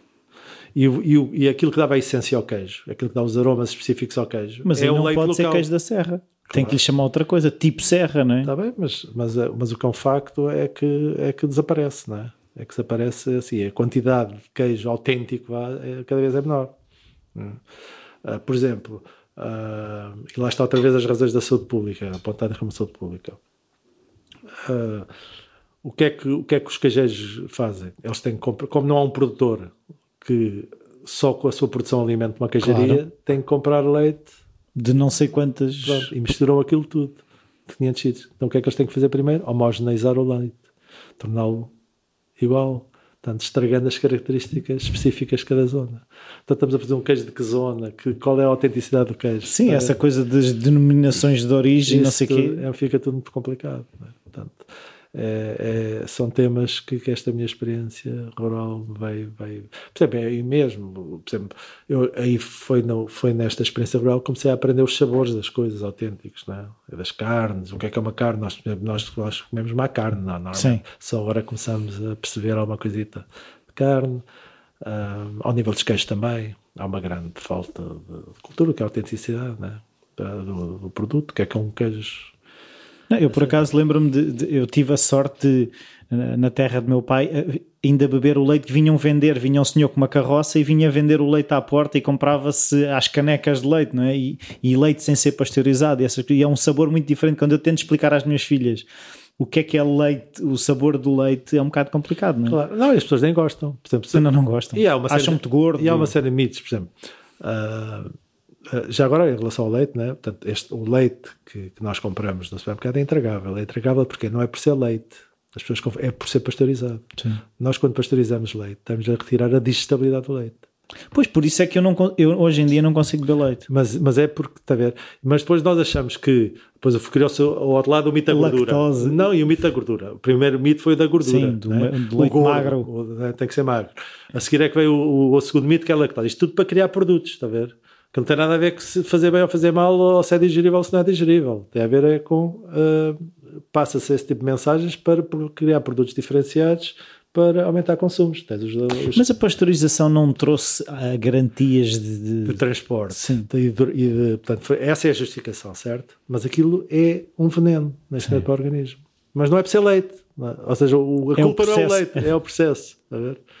Se nós bebermos leite inteiro, bebemos é pouco. Temos é que beber pouco é? Mas Sim, então... pois é outra questão que eu também tenho refletido que as pessoas querem continuar, eh, ou seja, mais do que esta coisa à moda de vamos deixar de comer carne ou vamos deixar de comer não. aqui. Não, não é isso, é, é, é as porções. É a quantidade. É a, quantidade. A, minha, a minha mãe diz, refere que, pois, esta coisa de se comer carne ou peixe a todas as refeições é uma coisa moderna. Ela diz, eu na minha casa comia-se duas a três vezes por semana carne ou peixe. Sim, sim, por exemplo, eu quando era miúdo, né, eu nasci perto do mar, portanto, naturalmente só comia peixe.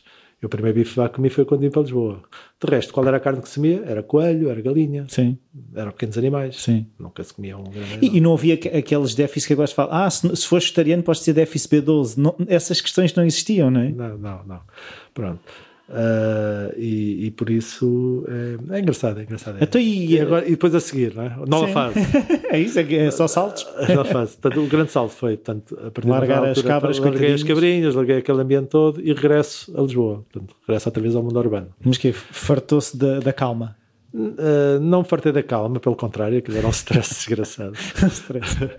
Mas o pessoal, quando vai para esses diz: Ah, eu vou à procura da calma. Pois, mas eu, como não sou capaz de estar quieto, né? estamos, a, estamos a falar de uma coisa que já era um turismo rural para, com, com cerca de 20 e tal camas, já estamos a falar de uma exploração de leite com mil e tal cabras, estamos a falar de uma vacas de 300 vacas, já estamos a falar depois de gerir um, do ponto de vista de, das boas práticas ambientais e manter uh, uma herdade viva e, e, e, bem tratada do ponto de vista ambiental uhum. uh, é duro, é duro. E os estresses são muito grandes. Portanto, só para ter uma ideia, uh, o ato simples que é semear uma coisa qualquer é um stress tremendo, não é? Porque nós temos uma janela de oportunidade, porque uma pessoa tem que semear pouco tempo antes de saber que vai chover, já é na altura certa, não é? Por exemplo, uma, uma cultura de outono, a primavera. E, e, temos que esperar ali a saber, olha, vai, vai, vai chover para a semana. Temos que começar ali a semear rápido, mas também não podemos semear muito antes, porque há uma coisinha que se chama formigas que limpam-nos as sementes todas. E, e, e depois se não chove, né? ou se chove pouco e começa a germinar, mas depois já não vem suficiente para continuar a crescer e, e está, portanto, é tudo muito estressante. Uh, portanto, tive que cortar com, com essa brincadeira, até também por razões de saúde, e, e, e, e regressei para Lisboa e voltei ao mundo urbano, né? Com os novos problemas que as grandes cidades super habitadas por toda a gente que saiu do interior como eu. Fugiram todos? Fugiram todos e eu também no fundo fui replicar um bocadinho isso, né? saí da cidade de Belém e depois voltei. E, e, comecei então a, a dedicar-me àquilo que são uh, os temas permanentes hoje das cidades, que é o problema, por um lado, ambiental, né? são locais que estão, está muito complicado controlar a poluição, e uh, uh, as questões ligadas com o sedentarismo uh, que hoje se vive e que tem implicações tremendas e junto com, com, o problema alimentar, os estilos de alimentação que, e com o tipo de alimentos que, que se ingere, portanto, está a levantar questões prementes de saúde pública uhum. e de sustentabilidade das próprias cidades. Claro. Uh, não, mas isso também tem a ver com o transporte que as coisas têm. Ou seja, se o porco está a 500 km, eu tenho que trazer o porco para a cidade. E... Sim, sim, mas eu digo é a concentração de pessoas na sim. cidade e com o tipo de, de, de, estilo de vida que a cidade nos leva uh, ao impela. Sim, se os empregos estão todos nas cidades, as pessoas Portanto, têm que. Hoje em dia nós não nos mexemos, não é? mexemos pouco, temos, somos pouco ativos fisicamente, porque deslocamos de carro, ou de comboio, etc. Uh, comemos um tipo de comida que não é muito saudável, não é? E, uh, e, temos graus de poluição muito grandes, principalmente no caso das cidades, pela utilização massiva de carros na, na, nas cidades como meio de transporte preferencial. Uh, e, e, pronto, e comecei, comecei uh, a ver, a dedicar-me um bocadinho a, a, ver como é que isso podia também, Mas como? que se implicava. Bom, através daquilo que, que hoje em dia uh, se está a tentar uh, e com sucesso em muitas, em muitas cidades, que é a, a, a dita dar preferência à mobilidade suave ou ativa, não é? Que é a bicicleta, bicicleta, andar a pé, etc. E é engraçado que quando me, me comecei a olhar para essa área, uh, começou-se começou também na minha cabeça outra vez a descobrir coisas correlacionadas com isso que podiam ser muito interessantes. E em pôr em causa isso, em pôr em causa toda uma série também de outras coisas que uh, a implementação dessa dita mobilidade uh, ativa uh, podia provocar ou podíamos beneficiar com Sim, isso. é que tem, implica com muita coisa, não é? Não, para já, não, depois tem, tem, para já tem coisas giras que é ligada com o nosso conceito de utilização do tempo e de velocidade com que queremos viver. Sim. Por exemplo, nós não temos direito a, a querer nos deslocar lentamente. Nós não temos esse direito. Se eu se quiser ir a pé, não é? Viajar, ou se quiser ir a pé, mesmo dentro da cidade, os obstáculos são mais comuns, não é? Uh, e bicicletas já não falar, não é? Também. Portanto, porquê é que eu não tenho esse direito? E mesmo em termos sociais, por exemplo, eu não tenho direito, um miúdo, hoje em dia, tem que andar à velocidade de todos os outros em termos escolares. Se fica um ano para trás ou dois anos para trás, começa a ser rotulada normal ou, ou ter algum problema. Sim. Mas porquê é que eu não tenho direito a fazer à velocidade que eu quero? Porquê é que eu tenho que andar rápido? E valorizo se eu faço dois anos em um. Epá, então isto é espetacular, não é? Pois.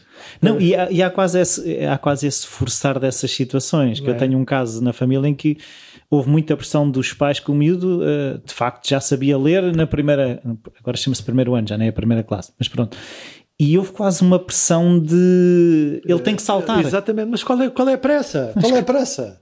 Vai chegar mais depressa ao desemprego. Exatamente. É a mesma história do viajar, não é? Sim.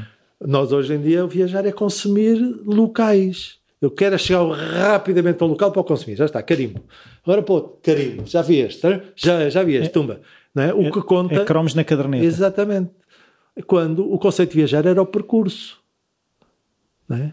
Eu, é um percurso sempre descoberta. O conto é, é, é, é exemplo, isso aprendi muito na vela, né? a diferença entre andar de barca a vela e barca motor. Barca motor, o conto é onde é que eu vou chegar. E o, e o, e o, e o, o conto é, é, chegar. E no barca a vela o conto é partir. O resto não interessa. Vamos usufruindo. Está a ver? Porque andam a velocidades diferentes. E, e, e é exatamente. Mas, mas qual é no... aquilo que eu às vezes questiono as pessoas é qual é a pressa com que nós andamos? Ou seja, andamos com pressa de quê? Porque por causa dos conceitos, mais uma vez, que nos passam e que nós assumimos como nossos. Nós temos o, o mito da produtividade. Sim. Por exemplo, a história do tempo é dinheiro. Ou seja, eu se sentar-me aqui sem fazer nada, estou a achar que estou a perder alguma coisa. Sim. Não é? é. Perder, já não estou a viver. estou parado. Eu devia estar a fazer alguma coisa. Devia estar a fazer alguma coisa. Portanto, este mito de que não estar ocupado com qualquer coisa né, de, de, mais material, né? ou a trabalhar, ou tem que estar a fazer. Sim, a valorização da pessoa como eh, é aquilo que, que se fa... ou seja, aquilo que produz, não é? É como não, se fosse um. Mas, mas está bem, mas qual é o conceito de produtividade? É fazer o máximo de tarefas por unidade de tempo. Ou seja, eu se fizer duas tarefas por unidade de tempo, sou pouco produtivo, para o outro que fez 100. Repare, é? hoje em dia a fotografia antigamente analógica, é? a gente tirava a fotografia outra, dava um rolling de 36 para a viagem toda. E tinha que esperar que acabasse. A ver e ver depois. É? Agora é da metralhadora, é a diferença da pistola é metralhadora. Agora, não é? Está a ver? Portanto, e este conceito passou para tudo. Por exemplo, os posts no Facebook, não é? Ou seja, nós tornamos o tempo obsolescente. Não há, um, não há um tempo presente, é sempre um passado. Eu mal aconteceu, já, está, já passou, já tenho que ter outro. Aí isso é tão há 5 minutos. Exatamente, não é? Exatamente. Portanto, esta, esta, esta utilização, este encarar o tempo, é que nos, é que nos transformou completamente. Mas por outro lado, também há um, um bocadinho o. Não sei se é, se é, outra, se é uma moda futura agarrada ao passado, que é um bocado também esta questão de uh, voltar aos métodos tradicionais de fazer pão, uh, voltar a, às filosofias de há dois mil anos atrás, os mindfulness e essas coisas todas. Sim, né? assim, isso temos de ter algum cuidado porque no fundo é outra vez a história de criar produtos para, para aumentar o consumo e para diversificar o consumo. Eu tenho necessidade sempre de, de ir criando novas, novas ideias, novas coisas. E temos, assim, to, há muitas coisas que são espetaculares, são boas de fazer, até uhum. ninguém está a pôr em causa isso, mas temos que as arrumar nos diferentes sítios. Não, não, não, não olhar para isso como um produto que eu estou a consumir e para os diferentes uh, tipos de pessoas que uns gostam mais disto, então vou-lhe dar uh, aquilo que ela gosta. Uh, eu acho que é importante refletir sobre o tempo. É que o tempo, eu tenho que ser. Há um, há um filósofo giro que diz: o tempo tem que ter fissuras, tem que ter paragem. Eu tenho que, eu tenho que ser capaz de ter o meu tempo fora do tempo de, que toda a gente está a correr. Tá eu tenho que ser dono do meu tempo. E, e, assim como tento, não posso arrumar o tempo também, ou as coisas faço tempo em gavetas. Uh, é? Nós temos tudo em gavetinhas. É o tempo de trabalho. É. Agora, agora estou a trabalhar, agora estou a lazer, agora estou, agora estou, agora é o exercício, agora, sabe? Não. O tempo, isso também aprendi muito no, no mundo rural. Não há trabalho e lazer, há um contínuo. Aliás, os momentos de festa eram os momentos da colheita, né? Sim. Está a ver? Portanto, e isso tem tudo um contínuo, tem tudo uma lógica não é? Ou, por exemplo, e, portanto, e prende-se agora com, uh, por exemplo, ligando agora com a mobilidade suave, aquela questão, não é? Porque é que eu não hei de encarar a minha deslocação para o emprego como o, o meu ginásio? É? Em simultâneo. Sim, sim, sim, Ou também um momento de leitura, não é? Se mistura com o comboio, não é? Portanto, essa, esta fusão, esta fusão e utilização do tempo uh, é muito importante, não é? é não, não, não meter, não meter em Então o que é que nós podemos e depois, fazer? E, depois em relação... Não, e, não é esta história. É, nós temos, a primeira coisa é saber parar. Eu costumo sempre dizer, eu, quando geria empresas e quando queria dar algumas... Eh, comentar quando alguém ia comigo a uma negociação, negociar qualquer coisa. Eu dizia assim, a primeira coisa que nós temos que fazer é estar dentro da sala, mas fora da sala ao mesmo tempo. Ou seja, é como se houvesse duas pessoas. Há uma que está em frente à outra a negociar e há uma que está assim a olhar por cima. Está a ver? Ter este papel de observador das coisas, ser capaz de estar, não estar só no sistema, estar também fora. Nós, porque senão, se nós fazemos parte desta corrida do tempo, não temos tempo sequer para olhar para a corrida que estamos a fazer. Sim. E esta capacidade de parar, de criar essa fissura, né? dá-nos pelo menos alguma capacidade de perceber se vamos a correr para um precipício ou se vamos a correr para uma coisita porreira, não é? Boa. Pelo menos isso. Já que não temos muita, o, o poder de saber, de controlar, transformar muitas coisas, pelo menos perceber o que está a acontecer já não era mau. E, e, e como é que nós cultivamos isso? Essa paragem? Porque é muito fácil dizer é assim, paraste e perdeste uma oportunidade, não é? Eh, porque não tomaste a decisão no tempo certo, houve outra pessoa que veio e ficou, por exemplo, nem que seja com um emprego. Pronto, isso, isso, não me entender, isso prende-se com outro, outro conceito interessante, que é o conceito de poder. O que é que é isso ter poder para, não é? Porque, repare, nós vivemos numa cidade que nunca tivemos tanto poder de acesso à informação, etc., e, no meu entender, nunca percebemos tão pouco do que está a acontecer. E nunca nos sentimos tão impotentes. menos impotentes de mudar seja o que for. Sim. E estamos aqui todos num barco que ninguém sabe o que é que está sequer a controlar. Não, porque há uma ilusão de poder de se eu fizer um post eu estou a intervir, não é? Se, se eu mandar um tweet eu estou a intervir e de facto isso depois não é nada, não é? Na prática traduz em pouco. Pronto. E, e, e, se percebermos um, um bocadinho essa dinâmica do poder, o que é que é o poder, quem é que, o, que, que poderes é que devem existir, porque o poder tem, é, é importante nós não conseguimos funcionar, basta haver duas pessoas para haver uma relação de poder. É? Claro. Poder de influenciar, poder, né? o poder de trabalhar. Não, é? não, há só o poder de eu mando e tu fazes. Não é? claro. Uh, portanto, temos é que saber lidar com, estas, com esta questão do poder de forma a torná-lo como uma ferramenta importante no sentido de transformar as coisas. Isso está depois ligado com outra questão, no meu entender, que há uma desresponsabilização. Nós estamos numa cidade que nos empurra para a desresponsabilização individual perante as coisas. A reparar. Por exemplo, eu nasço e acho que os meus pais é que me têm que manter a estudar e dar-me um curso e pôr-me a aprender. Eu, eu, eu, eu, se logo eu nasço já tenho um ativo. Que alguém tem que me fazer isso. Certo? Depois, forma, ah, mas alguém tem que me dar um emprego. É? Há sempre aqui uma entidade acima. Não é? Sim. E eu acho que o princípio devia ser ao contrário. É, eu, eu nasço, eu já estou a dever a alguém. Já estou a dever o facto de ter nascido. Darem-me muita oportunidade de estar a viver. Uh, isto é uma atitude completamente diferente em relação às coisas. Sim. Isto prende-se depois com o Com quê? Com eu perceber que tenho que realmente ter uma atitude ativa, individual, para pagar aquilo que me foi dado a oportunidade. Não é? E, e, e prende-se com, com. Isso, ou seja, e o que eu acho é que isso acaba por me dar poder, ou seja, eu tenho o poder de agir sobre as coisas. Não, e, porque eu não estou à espera que me venham trazer as coisas. Aquilo que eu digo sempre ao meu filho é assim: aquilo que tu me podes dar melhor é tu tornaste independente. E independência é seres autónomo. E, tu estás na escola é para seres autónomo, não, é? percebeste? E, e, tens toda uma oportunidade. E que tens que aprender exatamente por ti, é? tens de ter essa, essa, motivação, porque é isso que te vai dar a independência. Claro. Não é? Mas agora há outra questão ligada com esta, que se prende também com isto. Todos nós somos altamente solidários e incomoda-nos tudo, tudo que está distante. Sim. É? Agora, ninguém se incomoda com aquilo que está na nossa rua, com o que está no nosso prédio. O prédio não funciona onde vivemos. O condomínio não funciona. Não, não, mas agora, o problema dos coletes amarelos em Paris, isso é grave. Sim. Vamos todos ser solidários com aquilo. Está a ver? E esta, esta, esta, esta canalização está a ver? das nossas revoltas, dos nossos males todos para longe, e quando nos esquecemos. Não, mas isso é tudo quando, uma commodity, não é? Não, não mas há bocado quando estava a perguntar, Está bem, mas o que é que há a fazer? O que há a fazer é olhar para o lado, é olhar para perto. E olhar para perto, ou seja, eu posso realmente alterar coisas ligadas com o tempo, com o meu tempo, e posso alterar realmente coisas que estão à minha volta.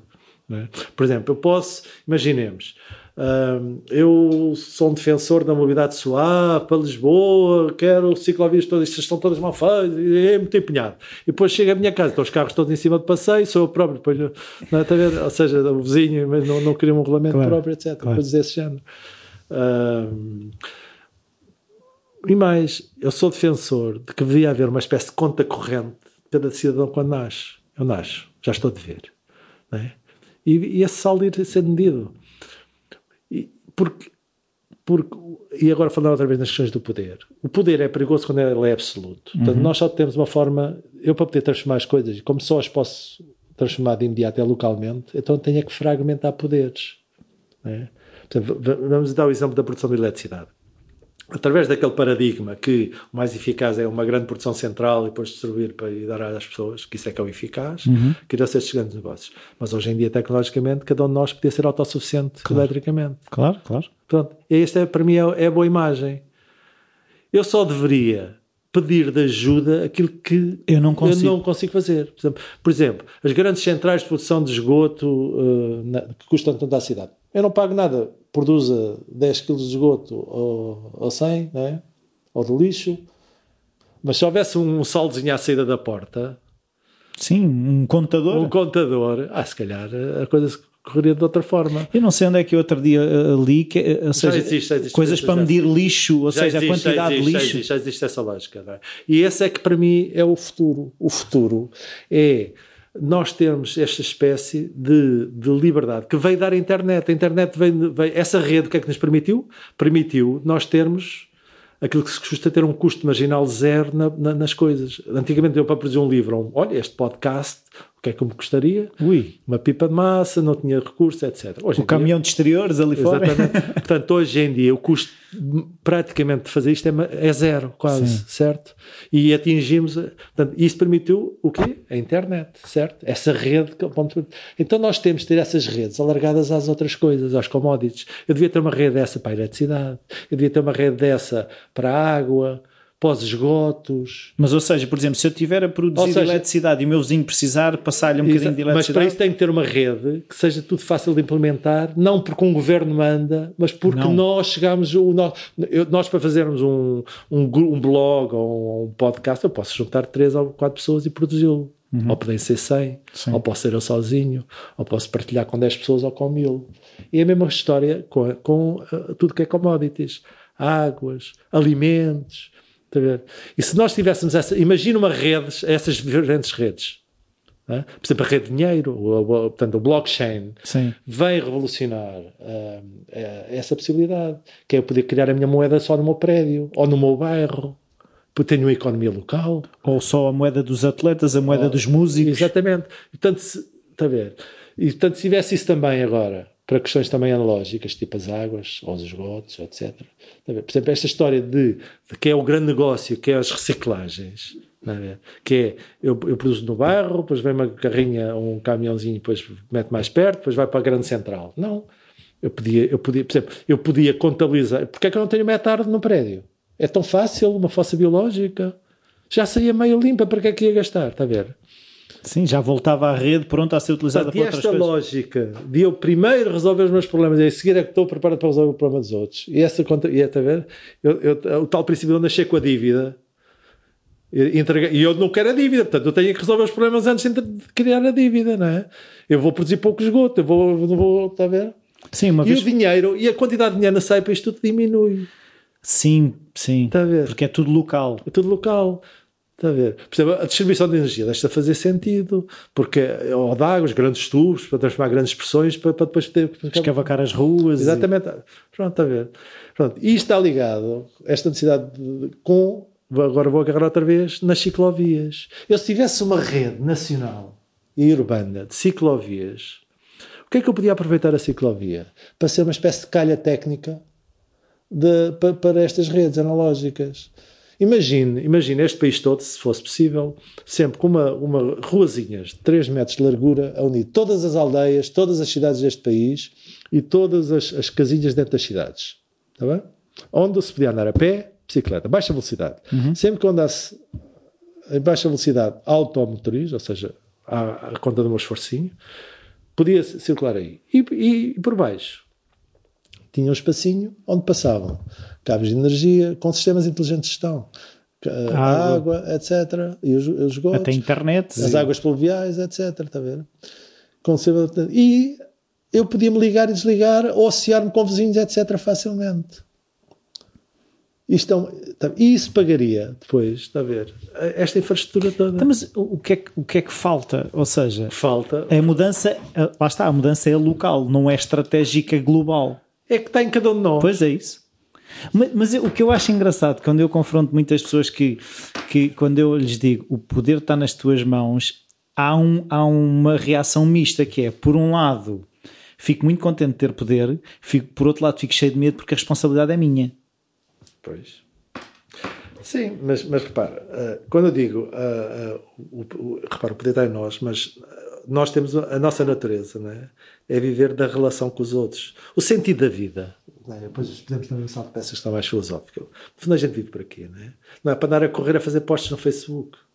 A gente vive As para a não sabem para quê. Pois, está bem, mas a começar. E por isso é que é importante ter. Por exemplo, a história do ter tempo para mim, não é? Se eu gasto o meu tempo todo numa corrida a projetar uma vida para um tempo que nunca vai acontecer, não é? que é o que a maior parte de- das pessoas nos empurram, não é?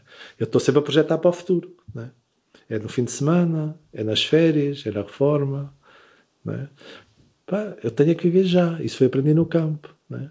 A- A vida é já. E portanto eu tenho que construir essa, essa vida. Não é?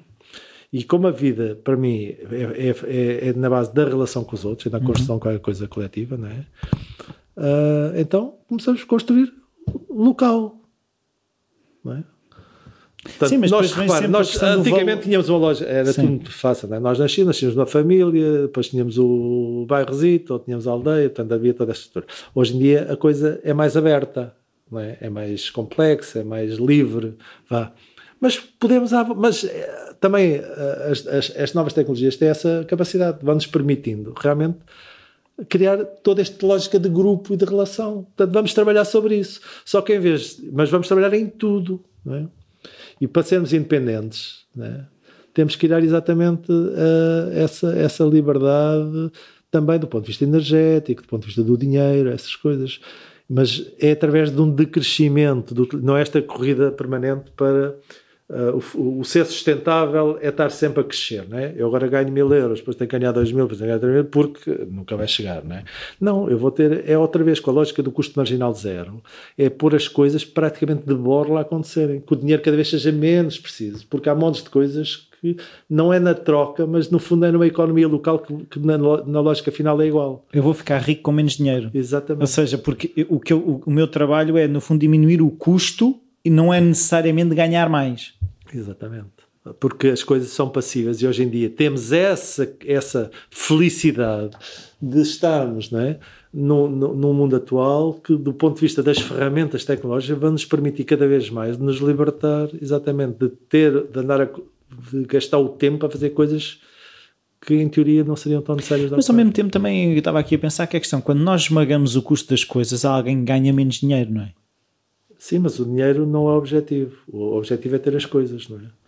Eu se puder ter as coisas zero, porque é que é estar, estar a ganhar para elas, não é?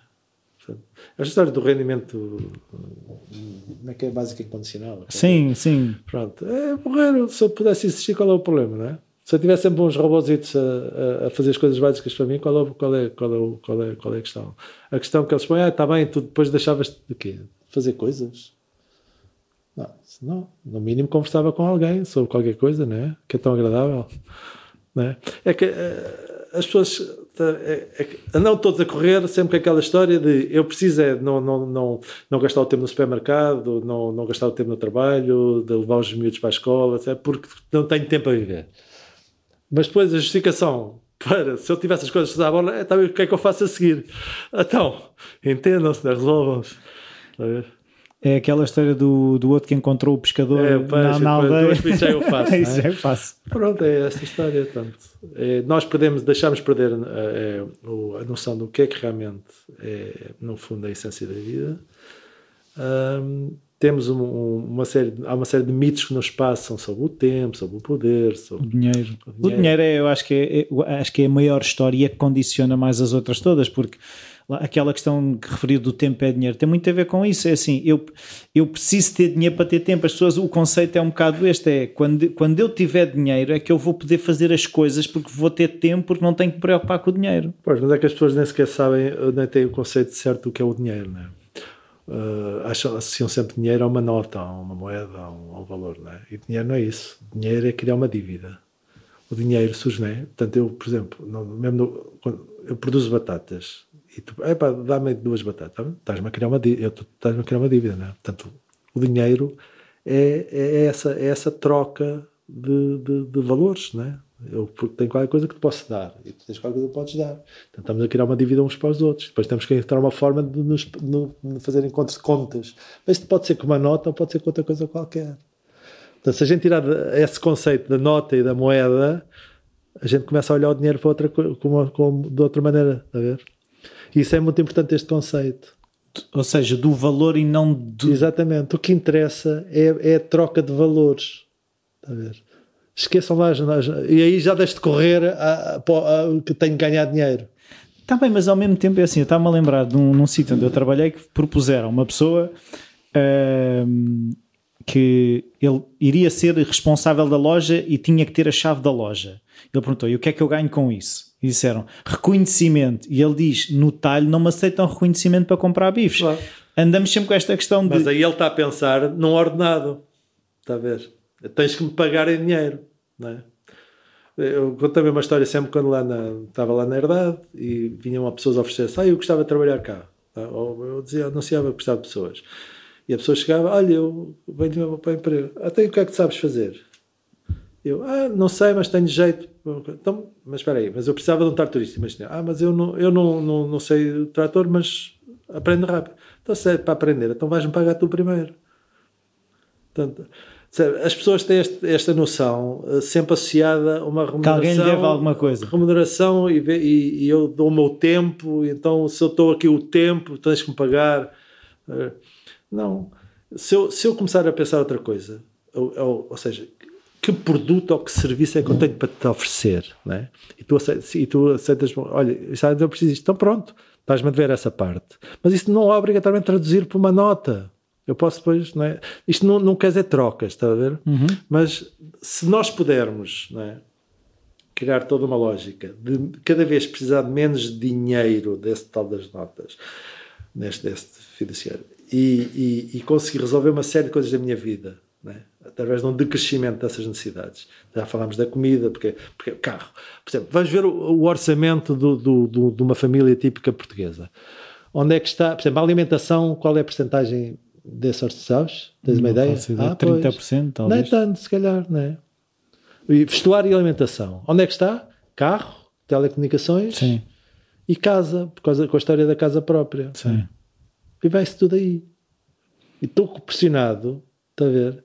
Por, por coisas que pensasse bem, havia ali uma parte significativa que eu até conseguia resolver de outra maneira. Pois, isso é uma coisa que ainda outro falava com um amigo, que era a questão de a, a pressão da sociedade de termos que ter a casa maior, ter o carro maior, eh, ter o melhor carro e, e, a, e a paz que é poder, lá está, conscientemente ter coisas que, nos custam menos, ou seja, temos de trocar menos. O meu, lá está, eu não tenho que me vender para poder pagar, a, ser escravo das coisas, no fundo.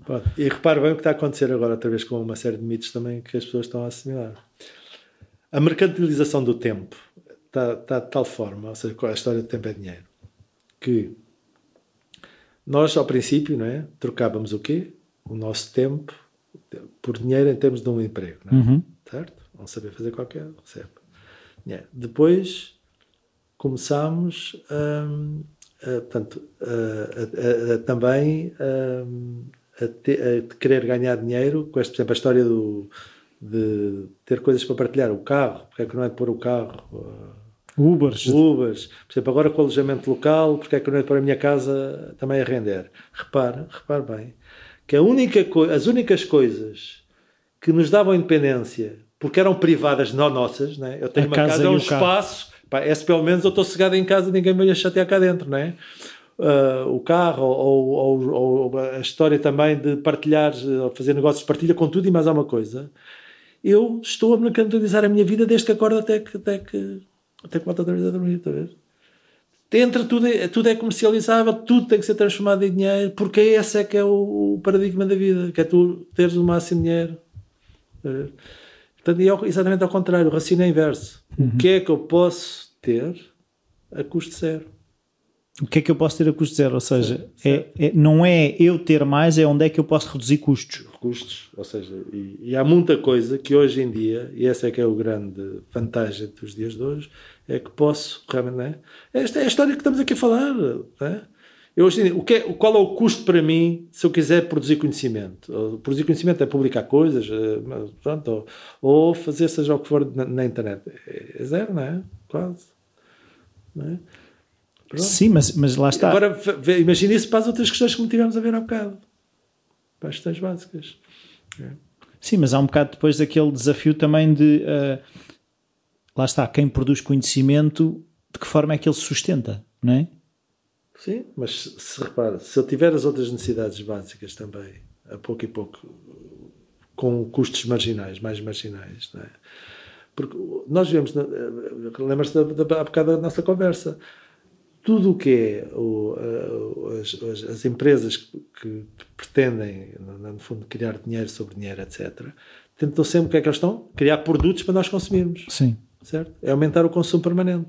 E nós, sem, sem querer, sem nos dar conta, nós estamos para sempre a necessidade de consumir. Vão sempre aparecendo novas necessidades. Coisas que não tínhamos. É, por exemplo, os ginásios. Vamos ao ginásio.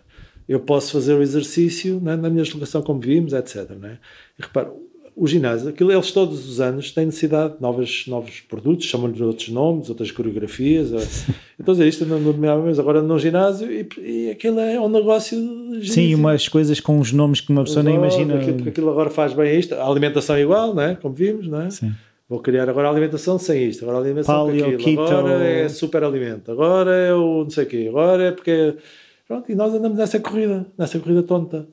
É? Então, então, eu agora quero perceber é como é que o Fernando gera os seus dias, ou seja, como é que é a sua relação com todas estas coisas. Olha, então respondi da, da maneira. Há bocado disse-me quando pesquisou na net, né, tinha uma dificuldade em saber alguma coisa de mim. Muita dificuldade. É isso que eu tento.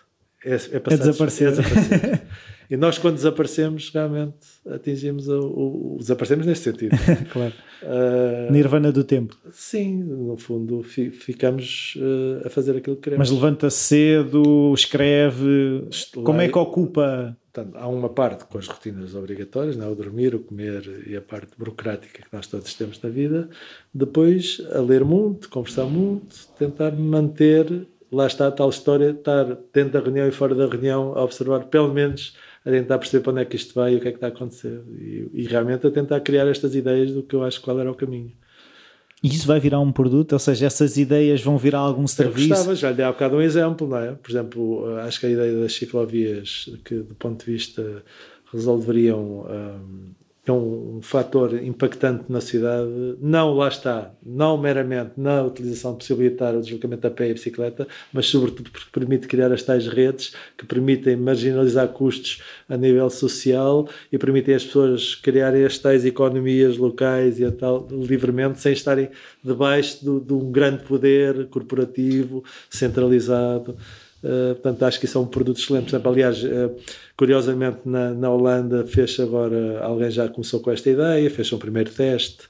Portanto, as coisas vão caminhando, mas acho que é com este tipo de, de, de, de apontar as soluções. Claro que demoram tempo, se calhar daqui a 50 anos ou 100 ou 70 anos é que começam a ser massivamente utilizadas, mas pelo menos fico satisfeito de ter este tipo de, de visão. Deste, é Então, se as pessoas tivessem que retirar uma coisa deste podcast, o que é que gostava que elas retirassem? Aquilo que entendesse. Não, mas uma mensagem. A mensagem é que é, tá, tá, tá- acho que acho que falámos há bocado, né? que, que nós podemos sempre fazer qualquer coisa. Né? Como, pelo menos nem seja local, isto, é? conversar, conversar, falar com o vizinho, tentar. né? Acho que essa ideia, essa ideia de queremos transformar o mundo né? sempre nesse mundo distante, eh, acho, que é, acho, que é, acho que é uma ideia. Ou seja, temos milhares de amigos e não falamos com ninguém, não é? Exatamente, aliás, é o que se vê, não é? Portanto, aquela história, aquela caricatura, não é? Entras restaurante a tirar para, para o ecrã, nós temos sempre o ecrã a intermediar-nos com o mundo real, não é? Ah, Se calhar temos que mudar um bocadinho essas coisas, ou seja, ou pelo menos equilibrá-las mais, não é? Pronto, é. Uma pergunta que eu faço também a todos os convidados é um livro ou livros que tenham sido importantes na sua vida. Ou que lhe tenham marcado recentemente, que foi, foi o Como caso. já, como já deu para perceber, é de, é de acordo com a fase que eu estiver da vida, não é? Não, ultimamente tenho lido muitas questões ligadas com estes temas, ligadas, portanto, com, com o poder, com, com isso do custo marginal zero, ah, com a questão da, da, da organização social, como é que nós podemos promover o bem comum e gerir o bem comum, ligando com essas questões. Eu Não, não, não sei de cor os títulos nem os autores, mas tenho lido muitas coisas nessa área porque acho que são as questões pertinentes ahm, eh, para, para que nos permitem nos reorganizar. Nós estamos a viver um período de transição, não é? toda a gente diz isso. Nós estamos a perder confiança na, na, na estrutura que nos governa, ou seja, isso é, isso é um dado curioso que é, que é engraçado. Nós estamos a viver num mundo em tanta revolução e a única coisa que não muda há uma, uma data de anos é a forma como, nos, como, somos governados e como nos representam, damos a nossa representação, não é? Portanto, o sistema democrático, não é? Que foi inventado, será, 60 anos, 70 anos, ah, mantém-se e tal e qual. Não se tem ajustado. E neste momento o dilema qual é? É, estamos a perder a confiança nesse sistema, estamos a perder confiança de quem nos representa, ou quem nos deveria representar, e estamos a ir atrás de, de questões por não racionarmos bem sobre estas, estas questões de que é como é que o poder pode ser gerido, vamos em caminhos fáceis e que, porque é- hoje em dia é muito fácil tomar o poder, não é? como se os exemplos do Trump e do Bolsonaro. Não é? Uh, Porquê? Exatamente porque perdemos a confiança no sistema instalado e então entramos facilmente em Aquele não funcionou. Pronto, portanto, é, é como comparando com, a, com, a- com os alimentos, estamos facilmente a comprar eh, o produto sem lactose ou sem glúten, a ver? E estamos a aderir todas essas questões, essas modas, muito fácil, por não sabermos que é o alimento verdadeiro e como é que nos devemos alimentar. E, portanto, há que, há que nos reorganizarmos. E, a, e a- a- a proposta que eu faço é exatamente essa. Ou seja, um é, é o- os, os próprios partidos têm que se modernizar. Eles têm que perceber que têm, que têm que ser diferentes para nós voltarmos a ter confiança e nos acharmos representados por eles. Ou então, reorganizarmos todos socialmente através de uma estrutura em rede Em que não há um poder central. não, há, muito, há muitos há, nos micropoderes. Eu defendo uma sociedade em que seja possível criar muitos micropoderes e o árbitro quem é que há de ser? Há de ser um robô. Ótimo. Votamos todos. Quais são as regras? E o problema é quando pomos um homem a, a- cuidar da- da- das regras, não é? Depois Mas esse robô vai ser programado por alguém. Ó- Ótimo, porreiro. Ótimo, porreiro. porreiro. porreiro. Só, que, só que por alguém, mas somos nós que mandamos. E desde que, não é?